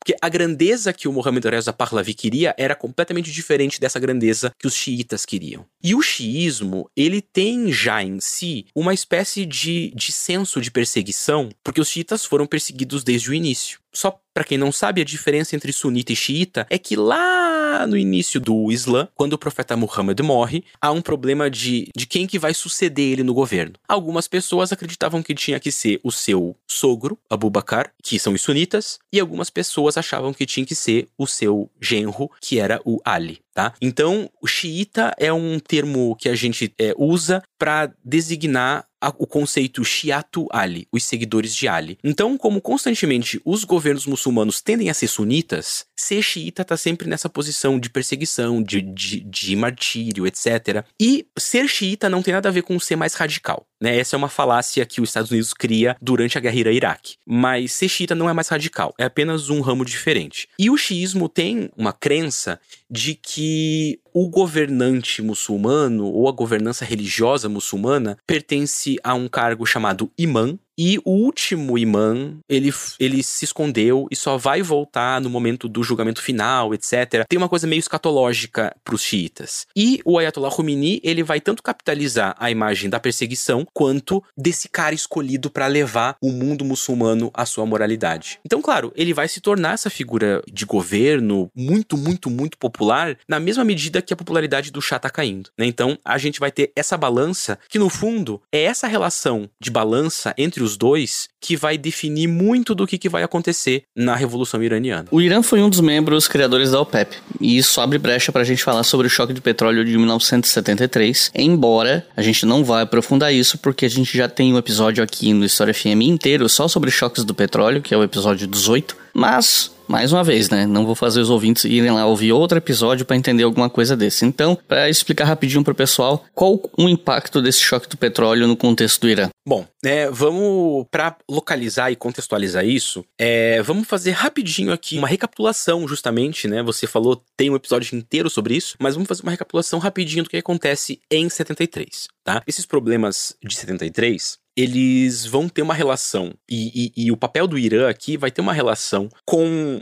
a fundação do Estado de Israel pela ONU em 48. Os problemas de petróleo em 73 vão estar também nesse contexto de formação do, do Estado de, de Israel, porque, obviamente, a formação do Estado de Israel vai irritar bastante os árabes, é, vai estar tá num contexto de interferência externa, desde lá de Sykes-Picot, como a gente estava falando, a declaração de Balfour, etc. Né? E, óbvio, vão surgir conflitos desse contexto. Os anos 50 e os anos 60 do século 20, eles vão ser marcados por conflitos entre árabes e o Estado de Israel, só que um ponto de virada bem importante desse contexto de conflito foi justamente a guerra do Yom Kippur, né, que é uma guerra de coalizão ali entre Egito, Síria contra Israel, que vai se dar em, em, sua justificativa, ou enfim, vai estar tá num contexto da ocupação uh, israelense da península do Sinai, que pertencia ao Egito, das colinas de Golã. E aí, esse conflito uh, do Yom Kippur, ele vai durar de 2 a 25 de outubro, e o Ocidente vai apoiar Israel nesse conflito. Em retaliação a esse apoio, os países que eram exportadores de petróleo, eles vão fazer um embargo que vai ali de outubro de 73 até a primeira metade de 74, né? Vai ser um, um embargo ali de, de alguns meses que vai causar um choque, uma crise de preços, né? E vejam, esse ato né, de mexer no, no, preço, de usar o petróleo como arma diplomática, ele não era incomum. Esse processo semelhante já tinha acontecido na crise de Suez em 1956, na Guerra dos Seis Dias em 1967 e acontece aqui de novo em 1973. Aí, como você bem apontou, o Irã ele fazia parte da OPEP, então ele participou desse embargo, mas como era de se esperar da postura do chá, que era um pouco indeciso e também era amigão dos Estados Unidos, ele meio que vai permanecer neutro nesse conflito todo, né? Ele se coloca como neutro nesses conflitos de petróleo, só que obviamente ele ainda assim ele vai se aproveitar desse contexto para aumentar os preços do petróleo. Então assim, entre 1973 e 1974, o ganho do Irã com o lucro por conta de petróleo vai, vai duplicar. Em 75, esses ganhos vão atingir, é, vão assim, quintuplicar, né? O, o Irã vai ganhar, vai, vai, ter uma entrada de dinheiro muito grande com a crise do petróleo de 73. E aí, obviamente, isso vai colocar o Irã numa posição super decisiva no contexto da OPEP. O Irã vai ter essa liderança entre países exportadores de petróleo. Então, o que a gente tem pro Irã é um enriquecimento. O Irã se sai bem, numa certa medida, ali do contexto de 1973. A gente vai ter então um enriquecimento inédito no país. Em 76, 1976, o Irã atinge o ápice da renda per capita. A gente vai ter durante alguns anos, assim, quase 15 anos, daí é, um pouco antes disso, mas em especial na, na, década de 70, um crescimento médio de 10% do PIB, assim, né? Uma coisa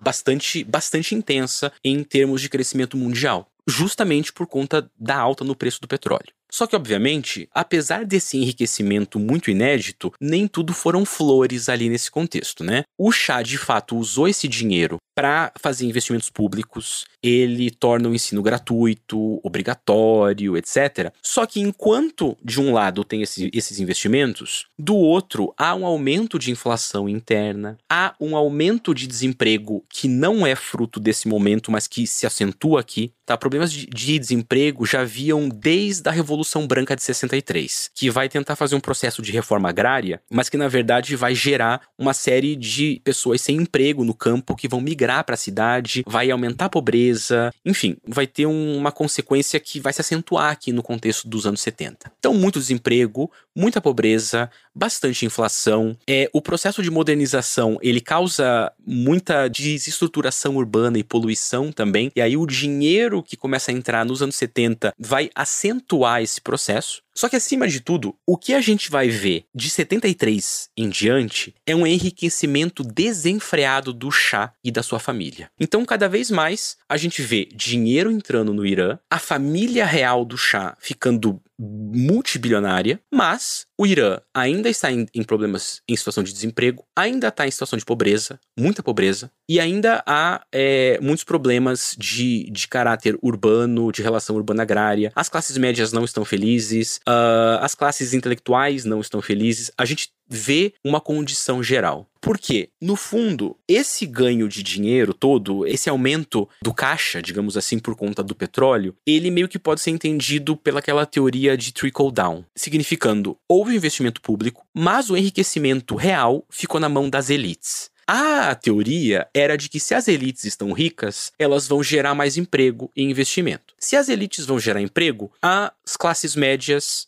e as classes uh, baixas vão conseguir enriquecer também. Ou seja, a própria elite faria um processo de distribuição e de geração de emprego por meio de um desdobramento, né? um trickle down, de cima para baixo. Isso não dá certo. Uh, na verdade, isso eu não sou economista, mas eu vou achar que isso nunca dá muito certo. Então, a gente vai ver em resumo desse contexto, né, da crise do petróleo aqui no contexto iraniano, um alto enriquecimento do país, mas que vai se concentrar na mão do chá e na mão das elites. Então a gente vai ter aumento de problemas sociais. No fundo, o crescimento da renda per capita, o crescimento do produto interno bruto, do PIB, etc, talvez até ajudem a precipitar a revolução, porque vai afastar ainda mais a imagem do chá. O chá vai se transformar nessa figura bilionária, corrupta, é, com uma vida imoral, com uma vida luxuriosa diante de um, de um país pio, religioso e que segue empobrecido. Né? Então, vai se abrir esse precipício entre os dois.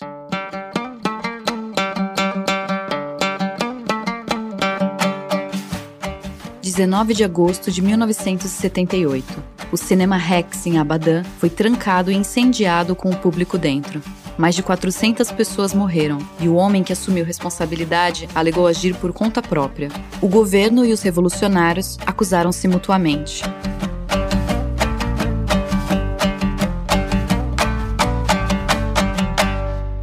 Nos anos que se seguiram, as manifestações populares, tanto por núcleos muçulmanos quanto por parte dos operários iranianos, começaram a ficar cada vez mais frequentes. E o país tinha apoio de boa parte da dita comunidade internacional, bota aqui aspas, né? Inclusive dos Estados Unidos e da União Soviética ao mesmo tempo, que era um pouco estranho, né? Quando a gente pensa em Guerra Fria, em um país tão estratégico para o cenário internacional, né? Levando em conta o potencial energético do petróleo iraniano e tal. Eu queria saber como é que foram essas manifestações. Olha, é super interessante, né? Pensar pensar que essas boas condições internacionais, entre aspas, como você bem falou, elas refletem o Irã enquanto país, enquanto governo oficial, mas elas não refletem a situação interna do país necessariamente.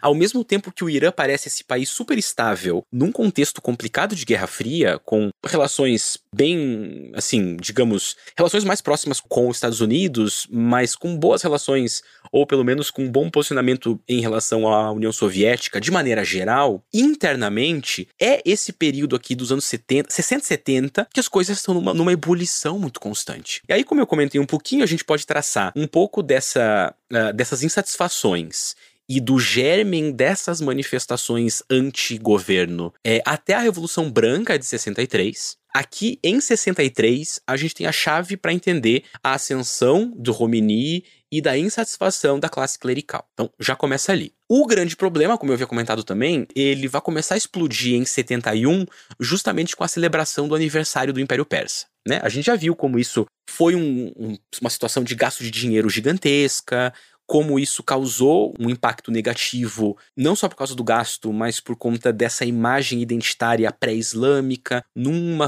numa população que é religiosa, que vê no xiismo um elemento importante. E aí, é justamente nesse meio tempo, como a gente também falou, vão surgindo aqueles problemas econômicos graves, o chá vai, vai enriquecendo. E aí a gente poderia dizer que é, 77 é um dos pontos culminantes desse movimento todo, tá? Que é quando a gente vai começar a ver os primeiros sinais efetivos das manifestações que vão, no fim das contas, derrubar o chá. Por quê? Uh, em 77, a gente vai ter um misto ali de, de movimentação exigindo um maior respeito aos direitos humanos pelos Estados Unidos, né? Então, a administração do Jimmy Carter, ela vai ali se colocar como crítica num dado momento, eh, de maneira eh, um pouco é pouco intensa, mas ainda assim vai se colocar como crítica ao governo. Isso vai causar um pouco de é, descontentamento para o chá, e ao mesmo tempo, nesse mesmo ano, a gente vai ter uma demonstração intelectual cultural chamada de Darshab, que são os 10 dias, né? É um momento em que vai ter uma grande roda de leitura de poesia por 10 dias, é de poesia anti-governo. Lembrando, como eu comentei, que este era um governo, né? O Mohamed Reza Pahlavi, ele era um cara que tinha um partido único, que reforçava um processo bem grande de censura censura, era bastante autoritário. Então, você ter 10 dias de leitura de poesia antigoverno em persa, né, de poesia persa muito clássica, assim, de autores importantes, de poetas, de intelectuais, criticando o governo por 10 dias, é um péssimo sinal para o chá. E aí, esse movimento dos Estados Unidos, do Jimmy Carter, a leitura das poesias no Darshab vão ter uma cereja no bolo, né? Porque ainda em outubro de 77 vai morrer o Mustafa Khomeini. Mustafa Khomeini era o filho do, do, do Ayatollah Khomeini. E aí vai se espalhar um boato de que foi o Savak, que era a peça de polícia secreta do chá, que matou o filho do Khomeini. Então, pronto, aqui a gente tem a receita completa para o início de manifestações. E aí, é, nesse contexto, a gente vai ter o início efetivo de grandes manifestações ali por janeiro de 1978. Por quê? Para lidar com os rumores da morte do filho do Ayatollah, o Mustafa Khomeini, para lidar com uh, o movimento intelectual do Darshab, o governo vai financiar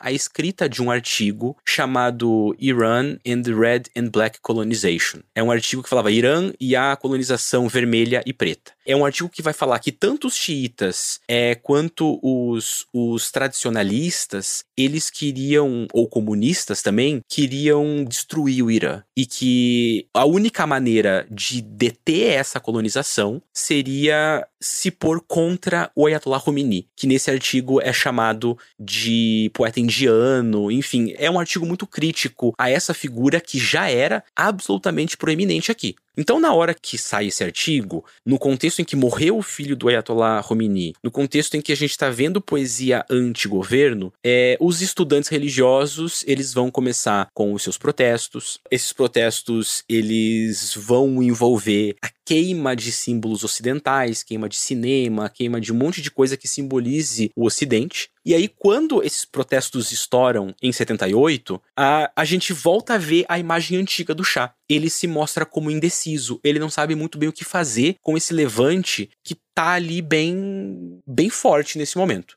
Ele vai negociar alguns termos que os protestos demandavam, ele vai tentar acabar um pouco com a censura, abrir politicamente mais o governo, só que isso não vai dar certo, não vai diminuir o problema, né? E aí, em agosto de 78, acontece um incêndio do Cinema Rex. É um incêndio que até hoje ninguém sabe muito bem quem foi que fez, mas cai nas costas do governo. Então, a cada 40 dias, ali de janeiro em diante, a gente começa a ter protestos. 40 dias, porque 40 dias é o tempo de luto que os xiitas mantêm. Então esses protestos eles têm um caráter xiita de início bem forte, né? A gente tá falando primeiro de estudantes religiosos, mas a coisa vai aumentando, vai aumentando. E aí chega setembro, e setembro é o mês do Eid, que é o final do Ramadã. Então é um mês importante para os muçulmanos, para os xiitas, e os protestos vão piorar. Nesse momento especificamente, o Shah decide que vai recrudescer. E aqui a gente tem uma ação muito violenta por parte da polícia polícia é, e algumas pessoas vão morrer e pronto, né? Isso vai fazer com que, obviamente, os protestos aumentem. Numa tentativa, então, de. Aí, claro, aqui o Mohamed Reza Pahlavi percebe que o Khomeini é uma figura central nesses protestos.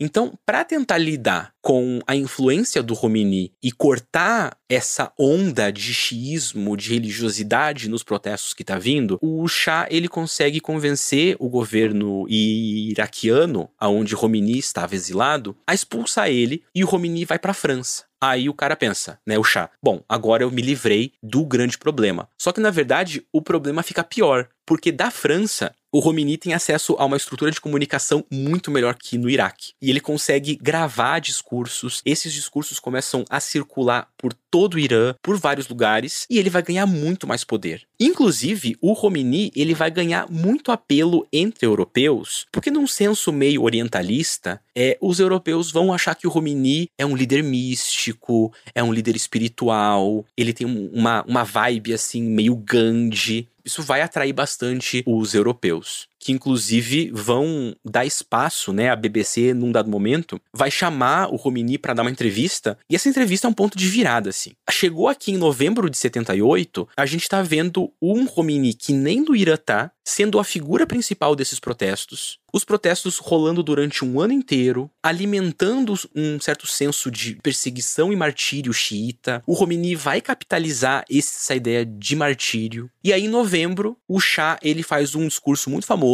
em que ele diz que realmente uma revolução é precisa e ele está à frente da revolução, ele apoia o povo, ele vai fazer tudo que o povo quer e pronto, a coisa não funciona. Aí a gente entra em dezembro. Dezembro é um dos meses mais importantes para o xiismo, porque é um dos meses em que você tem comemorações únicas aos xiitas. Então, nesse momento, um momento de lembrança do que é o xiismo, da perseguição que os xiitas sofreram no passado, da morte de Hussein, que era o filho de Ali, um cara importante no xiismo, etc. Nesse momento, esses protestos crescem. A gente está vendo, nesse momento, não só religiosos protestando, a gente está vendo comunistas protestando, a gente está vendo constitucionalistas protestando protestando. A gente está vendo movimentos femininos é, protestando. A gente está vendo é, republicanos protestando. Tá todo mundo protestando. Todo mundo está protestando nesse momento. Há uma estimativa de que em dezembro a gente tenha 10% de todo o país nas ruas protestando. Isso faria dos protestos de dezembro de 78 é, os maiores protestos que o mundo já viu em termos de fim de um governo. E o mais curioso é que os informantes da CIA nesse momento tinham certeza que uma revolução não estaria em curso, que isso não aconteceria, simplesmente porque havia uma pluralidade muito grande de pessoas nas ruas. É? todo tipo de ideologia tá, tava nas ruas. Então, diante disso tudo, o ano vira. 16 de janeiro de 1979, o Shah deixa o Irã. Ele foge. Nesse momento, ele estava com câncer também, então, em segredo, ninguém sabia disso. Mas em 79, o Shah foge. E imediatamente, logo em 1 de fevereiro, o Romini volta. Foram necessários 10 dias da volta do Romini para que a revolução estivesse completa. 11 de fevereiro, o governo está todo tomado. A gente tem o sucesso final dessas manifestações, então. Agora, um dado interessante é que essas manifestações foram tão grandes, tão relevantes para a revolução, tão relevantes para toda a história do Irã, que a gente nem sabe direito quantas pessoas foram mortas. Por exemplo, o Khomeini, ou seja, oficialmente, o Irã hoje diz que mais de 60 mil pessoas foram mortas. O governo do, do Shah dizia que 500 pessoas foram mortas em 10 anos. Muito pouco. Mas o que nos parece, assim, o que alguns historiadores acham, é que 60 mil é um número muito inflado e que desde o início dos, dos protestos, ali já nos anos 70, mas com seu ápice em 78 e 79, a gente teria umas 2 mil pessoas mortas durante os processos de manifestação. Um número alto de pessoas, ainda menor do, do, número de pessoas que seriam mortas durante a solidificação da revolução, a gente vai comentar um pouquinho disso, mas, mas enfim, nos resta para que a gente veja aqui que essas manifestações foram basicamente a revolução. São manifestações gigantescas que movem a população toda e que têm é, sucesso em tanto deixar o chá com medo quanto tirar ele do governo.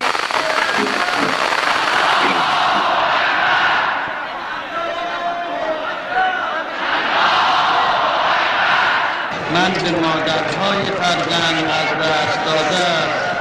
تسلیت عرض می کنم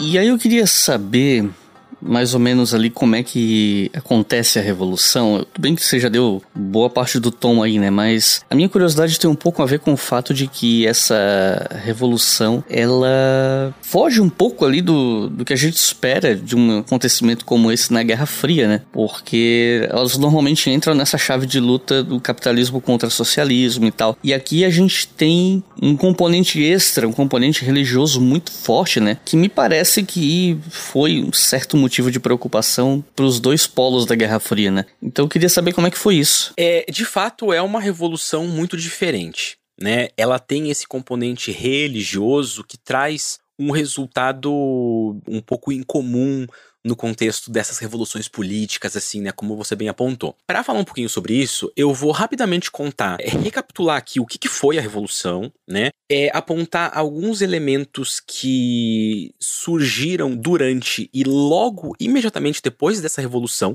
para que a gente entenda o contexto, e aí falar um pouco desse caráter religioso e por que, que ele é tão importante para a gente entender o Irã. Então, quando a gente está falando revolução iraniana, a gente está se referindo a essa grande onda de protestos que durou um ano ali de janeiro de 78 a basicamente fevereiro de 79.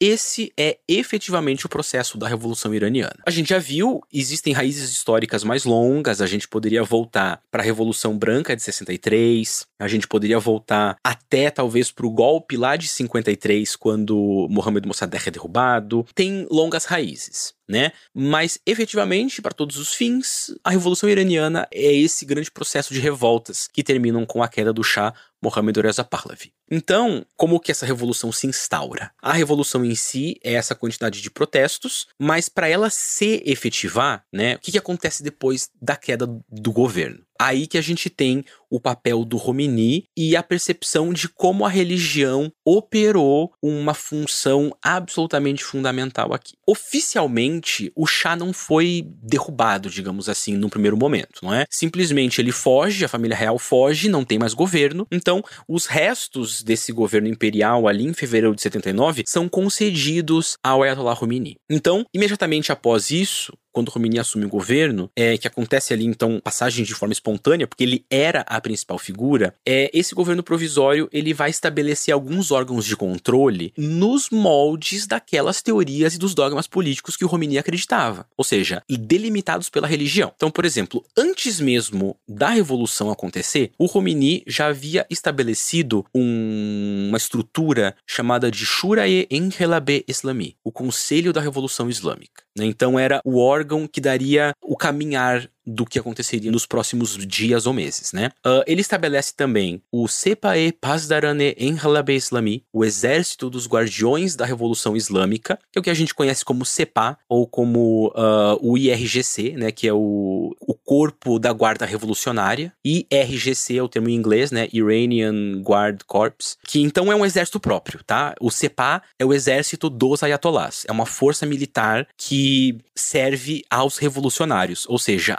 aos ayatolás, ao Conselho da Revolução Islâmica. O Khomeini vai estabelecer também um outro órgão chamado de Dagdahae Enhelab, que é o Tribunal Revolucionário, que vai julgar questões religiosas e políticas. Ele estabelece um partido republicano islâmico, um comitê de revolução islâmica, ou seja, o Khomeini ele chega já munido de uma visão de uma estrutura governamental funcional. E essa funcionalidade, ela é toda baseada em estruturas religiosas que estejam sob comando dos guardiões. Os guardiões são os ayatolás. E os guardiões, eles atuariam diretamente. Haveria então um governo civil republicano, mas submetido a estruturas religiosas governadas pelos ayatolás. Então, isso já, isso já vem de antes da Revolução, certo? Khomeini já tinha estabelecido, já de muito tempo, como ele via que deveria ser um governo. E aí, nos três ou quatro anos que se sucedem à Revolução, vai haver muita luta dos partidários do Khomeini, dos religiosos, para estabelecer um governo estável. Por quê? Porque o elemento motivador da revolução foi o regime do chá. Todo mundo era contra o chá, então haviam pessoas revoltosas de todos os tipos, como a gente comentou. A figura do chá, então, ela serviu para unificar no sentido negativo, né? A classe média, mulheres, operários, agricultores, clérigos, comunistas, constitucionalistas, religiosos, etc. Então, durante três ou quatro anos, todos esses grupos estão ali lutando para estabelecer sua influência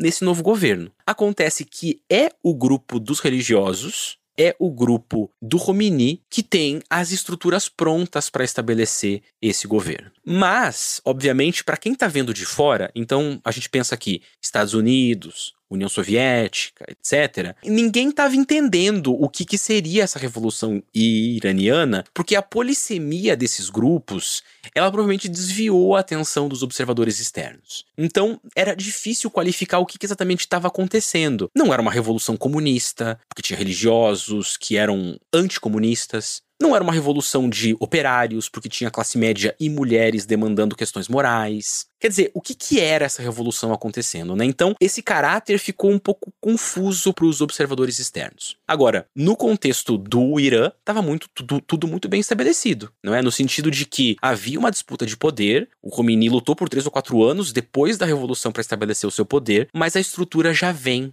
com o Romini, né? Já há esses vários órgãos revolucionários que são religiosos. Agora, por que religião? Né? Acho que esse é o grande ponto. A gente está falando aqui de 1979, a gente não está falando de períodos é, em que, lá do final do século XIX, em que os religiosos eram o amálgama social, eles eram essa argamassa que cuidava do povo. Então, por que, que a religião aqui é importante? Né? Exatamente porque no contexto do Irã, a religião, enquanto um traço sociológico, digamos assim, ela se mistura com uma desconfiança do Ocidente. Então aqui a gente está vendo religião, se misturar com história, se misturar com anticolonialismo, com imperialismo, etc. Então, por exemplo, nos anos 1940, tem, vai surgir um termo chamado Harbzadegi, tá? O Harbzadegi, que significa ocidentoxicação, né? Intoxicação por meios de coisas do, do Ocidente, vai ser criado num contexto da filosofia, é criado por um professor chamado Ahmad Fardid, né? Então,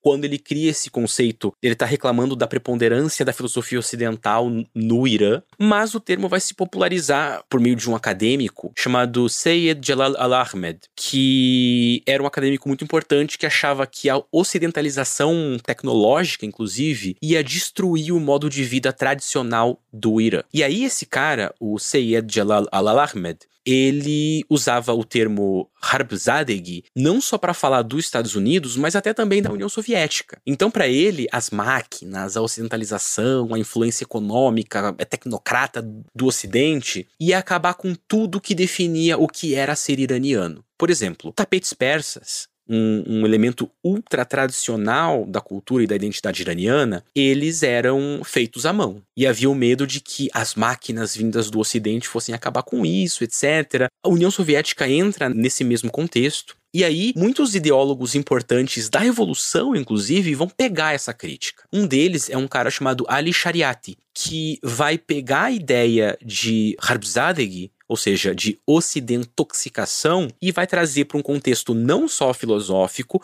não só cultural, não só econômico, mas também religioso. E aí ele vai falar que o Irã é o país do xiismo revolucionário, do xiismo vermelho, e que é um xiismo que deveria guiar uma revolução e fazer o Irã voltar a ser Irã. Ou seja, muitas, muitas ideologias sobre persianidade, xiismo, islamidade, etc., estão correndo o contexto intelectual do Irã por todo o século XX. E o Romini, ele é um dos caras que está nesse contexto, que vai saber instrumentalizar muitos desses contextos. Então, a revolução iraniana, ela tá surgindo também nesse contexto intelectual anti-ocidental e que usa para apoiar o anti-ocidentalismo um elemento religioso. Também é importante lembrar que, em partes, é um elemento religioso, porque o elemento imperial pré-islâmico, de identidade histórica, que o Shah estava usando, tá ligado ao Ocidente, porque o Shah é quem está modernizando esse país num sentido ocidentalizante. Então, o que sobra é essa ideia de que, então, a barreira contra o Ocidente é o xiismo, mas é a persianidade xiita, ou é o xismo persa, talvez. Não é? Então, a gente tem que ver esse resumão histórico de identidades iranianas para conseguir entender o porquê que a revolução iraniana é um pouco deslocada, é um pouco diferente. E aqui eu volto a dizer o seguinte: o Irã é um país com muita tradição cultural e com uma sobrevivência é, muito forte dessa tradição. O Irã, por muitos séculos, foi uma hegemonia cultural. Então, quando a gente fala de Irã, a gente, de novo, não está falando de um país que surge a partir dos desenhos coloniais do imperialismo. É um país que está ali por impérios há muito tempo. Então, a Revolução Iraniana, ela, obviamente, ela responde a um contexto imediato, às aos problemas de vários tipos que surgem no século XX nessa região, mas também se a gente olha um pouco os papéis históricos do Irã, os diferentes grupos sociais históricos que estão lutando ali, a gente talvez até consiga entender por que, que essa, essa revolução aparece, né, de maneira um pouquinho diferente. Um episódio que ficou marcado, especialmente depois do sucesso daquele filme Argo, né, foi a situação da embaixada dos Estados Unidos no Irã. Como é que foi esse episódio? Esse evento, né, que a gente pode chamar de crise dos reféns, é um ponto de inflexão até que bem importante na Revolução Iraniana, porque ele meio que vai sedimentar as perspectivas que vão se manter daqui em diante, né? Então, primeiro, para quem nunca viu o filme Argo, né, vamos entender rapidinho o que, que foi essa crise dos reféns. Então, logo que a Revolução eclode em fevereiro de 79, a embaixada dos Estados Unidos foi um alvo constante de ataque. E aí, a situação pros Estados Unidos piora, porque o Shah estava exilado nesse momento, e os iranianos pediam o retorno do Shah para ser julgamento, mas ele estava tratando um câncer nos Estados Unidos nesse momento, e os Estados Unidos fala que não vai devolver ele, e aí o sentimento anti-ocidente do Irã atinge um pico, né? Então a gente está falando de uma revolução marcada por uma ideologia de ocidentoxicação, já há uma desconfiança dos Estados Unidos, a embaixada dos Estados Unidos é um alvo constante durante os, o mês da Revolução, fevereiro, e os Estados Unidos não quer devolver o chá para ser julgado. E aí, ali em novembro, né, de 79, a embaixada dos Estados Unidos no Irã é tomada. Actions of Iran have shocked the civilized world. everything. Our embassy has been seized and more than 60 American citizens continue to be held as hostages. If we're going to go, then we need to go now.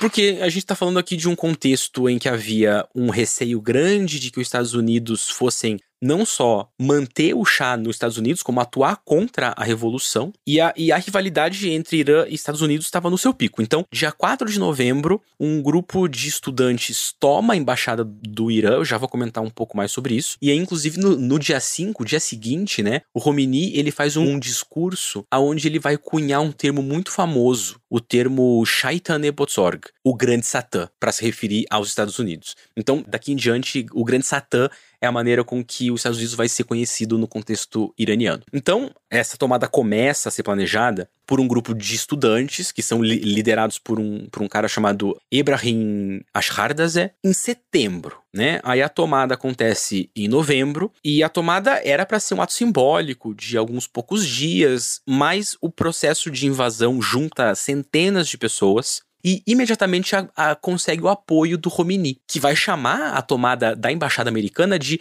uma segunda revolução. Né? Então o ato aqui já, já não é mais simbólico, ele já se torna um ato político efetivo. Então, nesse processo de tomar a embaixada, a gente tem ali mais ou menos 90 pessoas feitas de refém. Dessas 90, 66 são estadunidenses. O Romini vai, apesar de que a embaixada é tomada por estudantes, é o Romini que vai controlar isso tudo, que vai mandar em tudo, né? E ele vai e vai rolar ali uma jogada de marketing, digamos assim. Porque o Romini vai, vai permitir que oito pessoas negras e cinco mulheres sejam liberadas. Ele vai falar que não vai permitir que pessoas oprimidas sejam feitas de reféns. Então, oito americanos negros são liberados. E não vai permitir que mulheres sejam feitas de reféns. Então, libera cinco mulheres. Ficam ali 53 pessoas de refém. Ah, isso acontece no dia 17 de novembro, né? Então, alguns dias depois da tomada da embaixada. Aí, com o tempo, os reféns que sobraram, eles vão sendo enviados para diferentes lugares do Irã para evitar missões de resgate, exatamente porque existiram missões ou tentativas de missões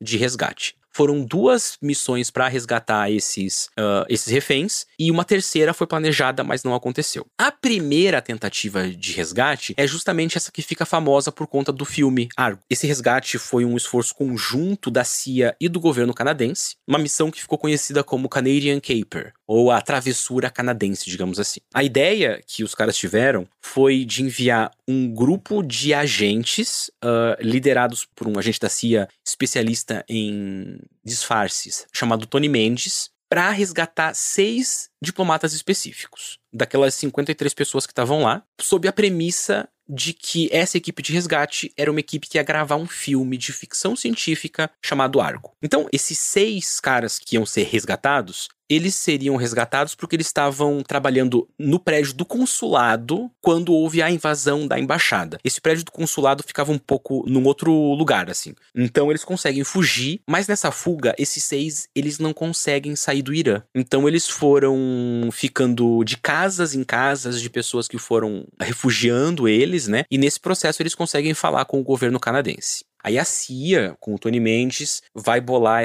justamente essa ideia de, de extração. Né? Eles pegam o roteiro de um filme que havia sido abandonado, então era um roteiro real. O filme foi abandonado porque houve ali um processo de lavagem de dinheiro, etc. Enfim, coisas de Hollywood. O, esse filme ele era baseado num romance de ficção científica de 67, chamado Lord of Light, né? E é muito interessante que esse filme, ele tinha até arte conceitual feita pelo Jack Kirby, que é um cara que fez vários personagens da Marvel, da DC, etc. Então esse filme, ele era um filme real, um roteiro que existiu, e era interessante porque a história do filme tinha assim uma, uma coisa meio Duna, né? Se passava no, no, Oriente Médio, tinha essa vibe oriental. Então, por isso que houve uma boa desculpa de que a equipe estava indo pro Irã para ver aonde que eles iriam querer gravar, para achar lugares no, no deserto, etc. Essa foi a desculpa. Esse grupo chega no Irã no dia 27 de janeiro de 1980, consegue rea realizar a missão direitinho e voltam no mesmo dia, inclusive. Então conseguem resgatar os seis diplomatas, e aí em abril, então isso foi em janeiro, em abril de 80, os Estados Unidos tentam mandar uma segunda missão, chamada de Eagle Claw,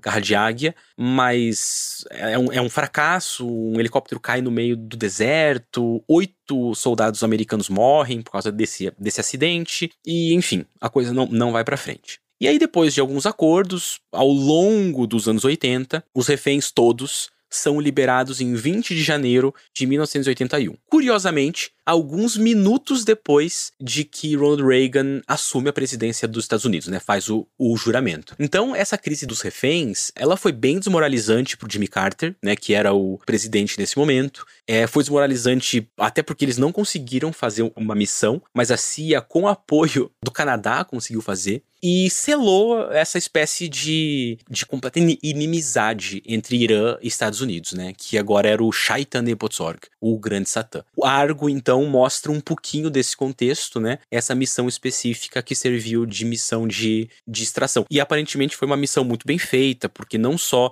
até o roteiro era um roteiro que existia, eles de fato contrataram profissionais de Hollywood, né? Um, um estúdio. Eles criaram um, uma produtora chamada Studio Six Production, Six por conta dos seis diplomatas que iam ser resgatados, mas com gente de Hollywood mesmo, etc. Então foi tudo muito bem pensado.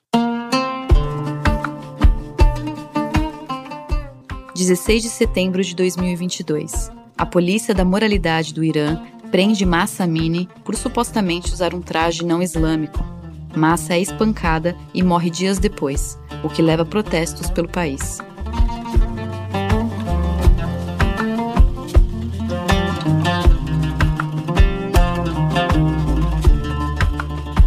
Eu queria terminar esse episódio deixando em aberto para tu falar sobre as consequências da revolução?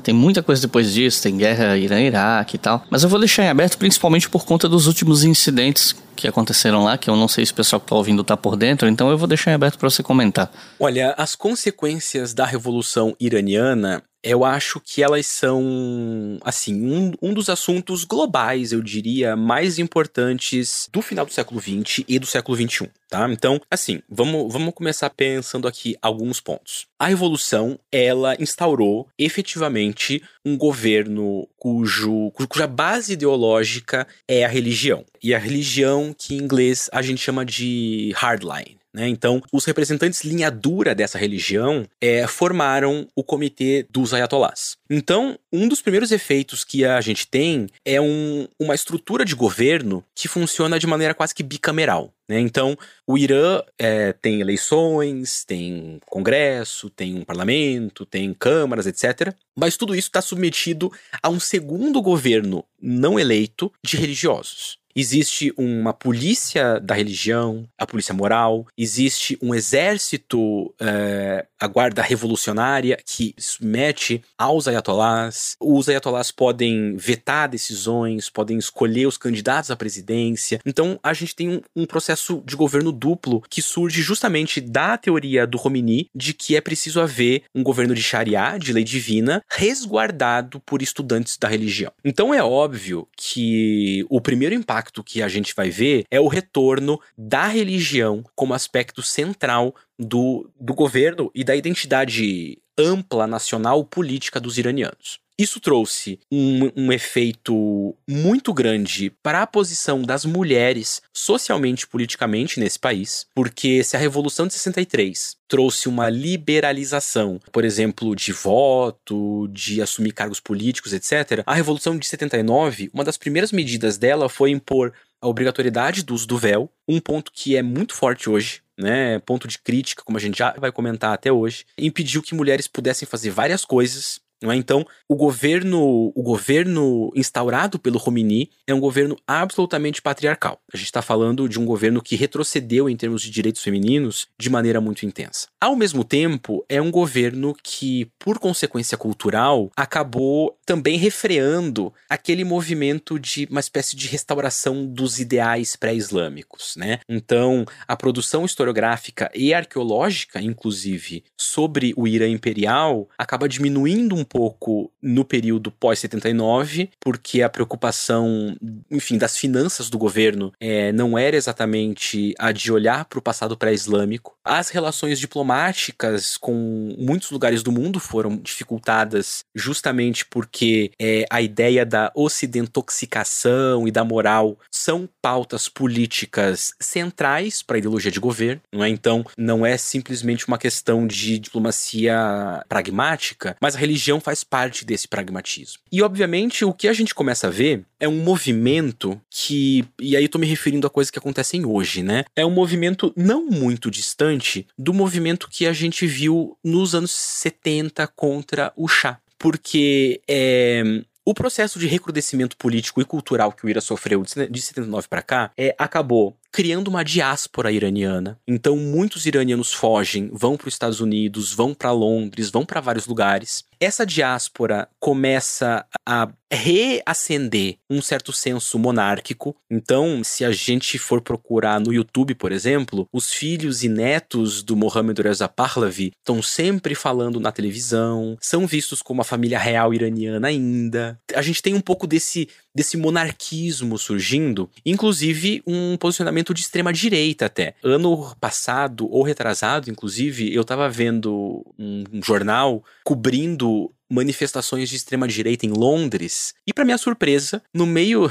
eu, vendo o vídeo assim, no meio disso tinha uma pessoa com uma bandeira do Império Sassânida. O Império Sassânida foi o último império persa antes da ascensão do, do Islã. Eu pensei, gente, por que, que tem uma bandeira do Império Sassânida numa manifestação de extrema direita contra vacina, por exemplo? Né? Porque um pouco da diáspora iraniana tá colocada nesse contexto que vê anti-árabe, anti-islã, anti um monte de coisa, monarquista, enfim, começa a se misturar com outros discursos que a gente vê por aí. Mas, obviamente, não são só essas pessoas que estão desagradadas com a situação política, né? Muito recentemente, algumas semanas ou meses atrás, uma mulher foi morta, uma mulher curda, né? Uh, provavelmente foi espancada e, e, morreu por conta disso, segundo a polícia moral, porque ela não estava usando o véu. Começou uma onda de protestos. Essa onda de protestos teve mais pessoas mortas. O governo disse que ninguém morreu. Os protestantes dizem que é, 10, 15, 20, 30 pessoas morreram. E as ondas têm se espalhado. O governo recrudesce, os protestos aumentam.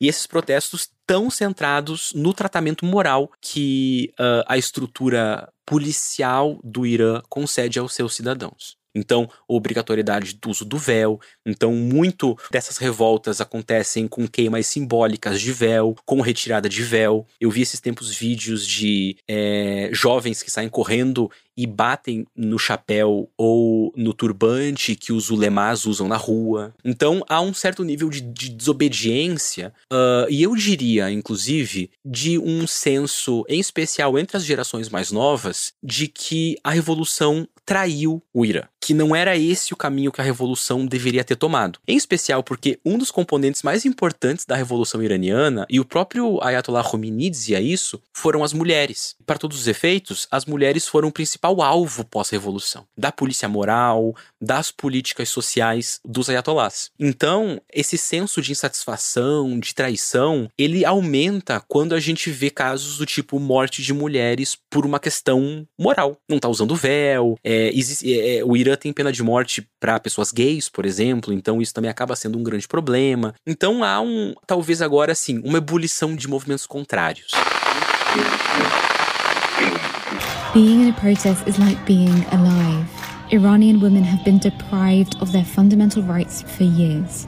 I feel alive again when I hear the chant Women, Life, Freedom in protests.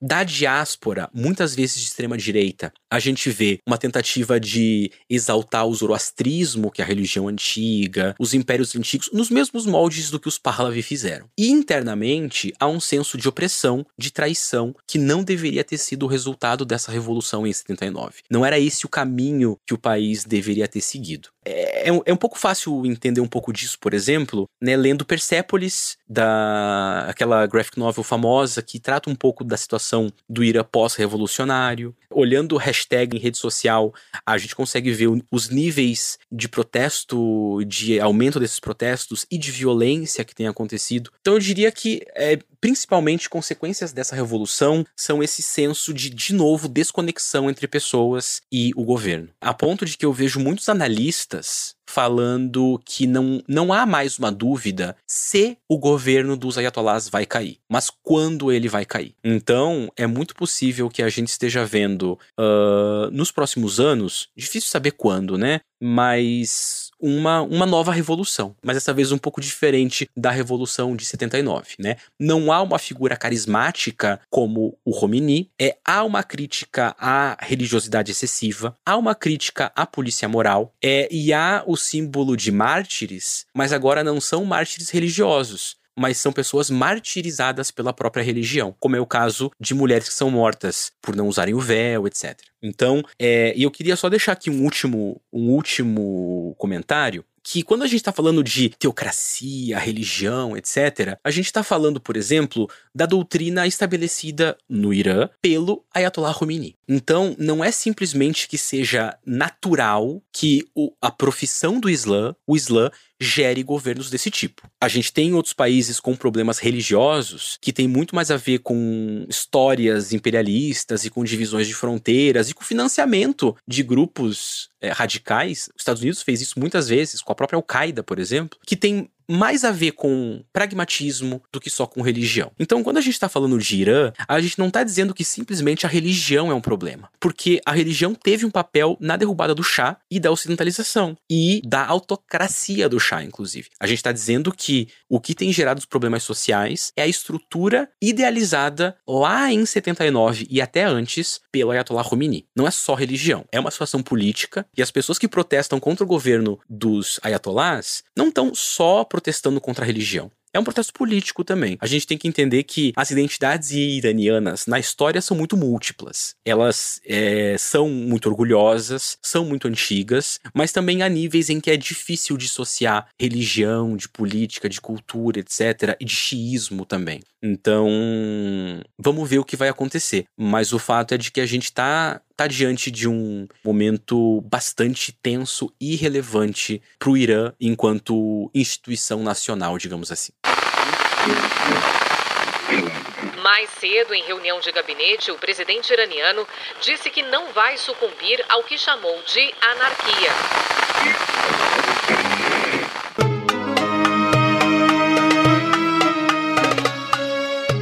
Recomendações de leitura para quem ouviu até o final, se interessou e quer estudar esse assunto. Se tu tiver que recomendar livros para o pessoal que tá ouvindo, o que, é que você recomenda? Olha, eu começaria por um livrinho pequenininho, bem introdutório, do Oswaldo Kojola, chamado A Revolução Iraniana. Bem fácil de encontrar, bem direto, ele cobre um pouco do contexto. Eu indicaria também um livro que saiu em português recentemente do Michel Foucault, chamado O Enigma da Revolta, que é uma série de análises, entrevistas e pensamentos do Foucault sobre a Revolução Iraniana, que é uma coisa um pouco diferente, mas que eu acho que é uma, uma leitura curiosa. E eu diria que talvez uma leitura que fosse fundamental para a gente entender um pouco desse contexto todo, não só de revolução, mas de relocalizar um pouco do papel histórico do que é a cultura iraniana num contexto que muitas vezes é homogeneizado como árabe, islâmico, Oriente Médio, etc. Iranianos não são árabes, iranianos não são turcos, persas, né, que é um, uma, é, um, é um tipo de iraniano, digamos assim, são um, um, grupo específico, com uma história específica. Então, acharia bem legal dar uma olhada no livro Os Iranianos, é, de Sami Adhirni. Essa é uma coleção que tem os alemães, os franceses, os italianos, os árabes, e tem essa, Os Iranianos, que eu acho que ajuda a entender um pouco do contexto cultural. E uma outra pequena dica que eu deixo, nem é uma dica de livro, mas é uma enciclopédia online e gratuita infelizmente em inglês, mas que tem tudo sobre a história do Irã desde o início até hoje, que é a Enciclopédia Irânica. Então lá você encontra de tudo que precisar, textos curtos muito úteis, né? Estudei boa parte das coisas que eu conversei aqui hoje através da Enciclopédia Irânica também. Acho uma dica bem legal. Então é isso, gente. Otávio, tem alguma consideração final? Quero só agradecer mais uma vez a chance de, de poder estar aqui, né, conversando com você para um episódio que eu espero que seja útil para quem se interessa por esse tema, um tema que eu acho que é super importante. Para mim é sempre um prazer falar desses assuntos. Então te agradeço mais uma vez e deixo aqui os o desejo de que esse seja um episódio interessante para quem nos ouve. Então é isso, gente. Muito obrigado por quem ouviu até o final. Não se esqueçam da nossa campanha no Apoia-se, porque é ela que financia esse podcast. É só entrar em apoia.se barra e apoiar com qualquer valor a partir de dois reais. Com cinco reais por mês, vocês podem ouvir os episódios do História FM com antecedência. Então é isso. Muito obrigado e até a próxima.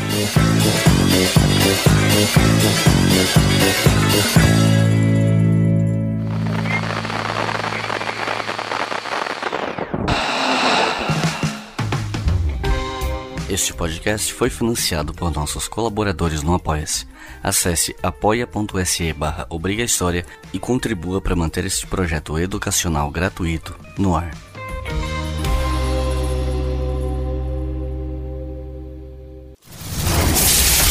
Esse podcast foi editado por Samuel Gambini, samuelgambiniaudio.com.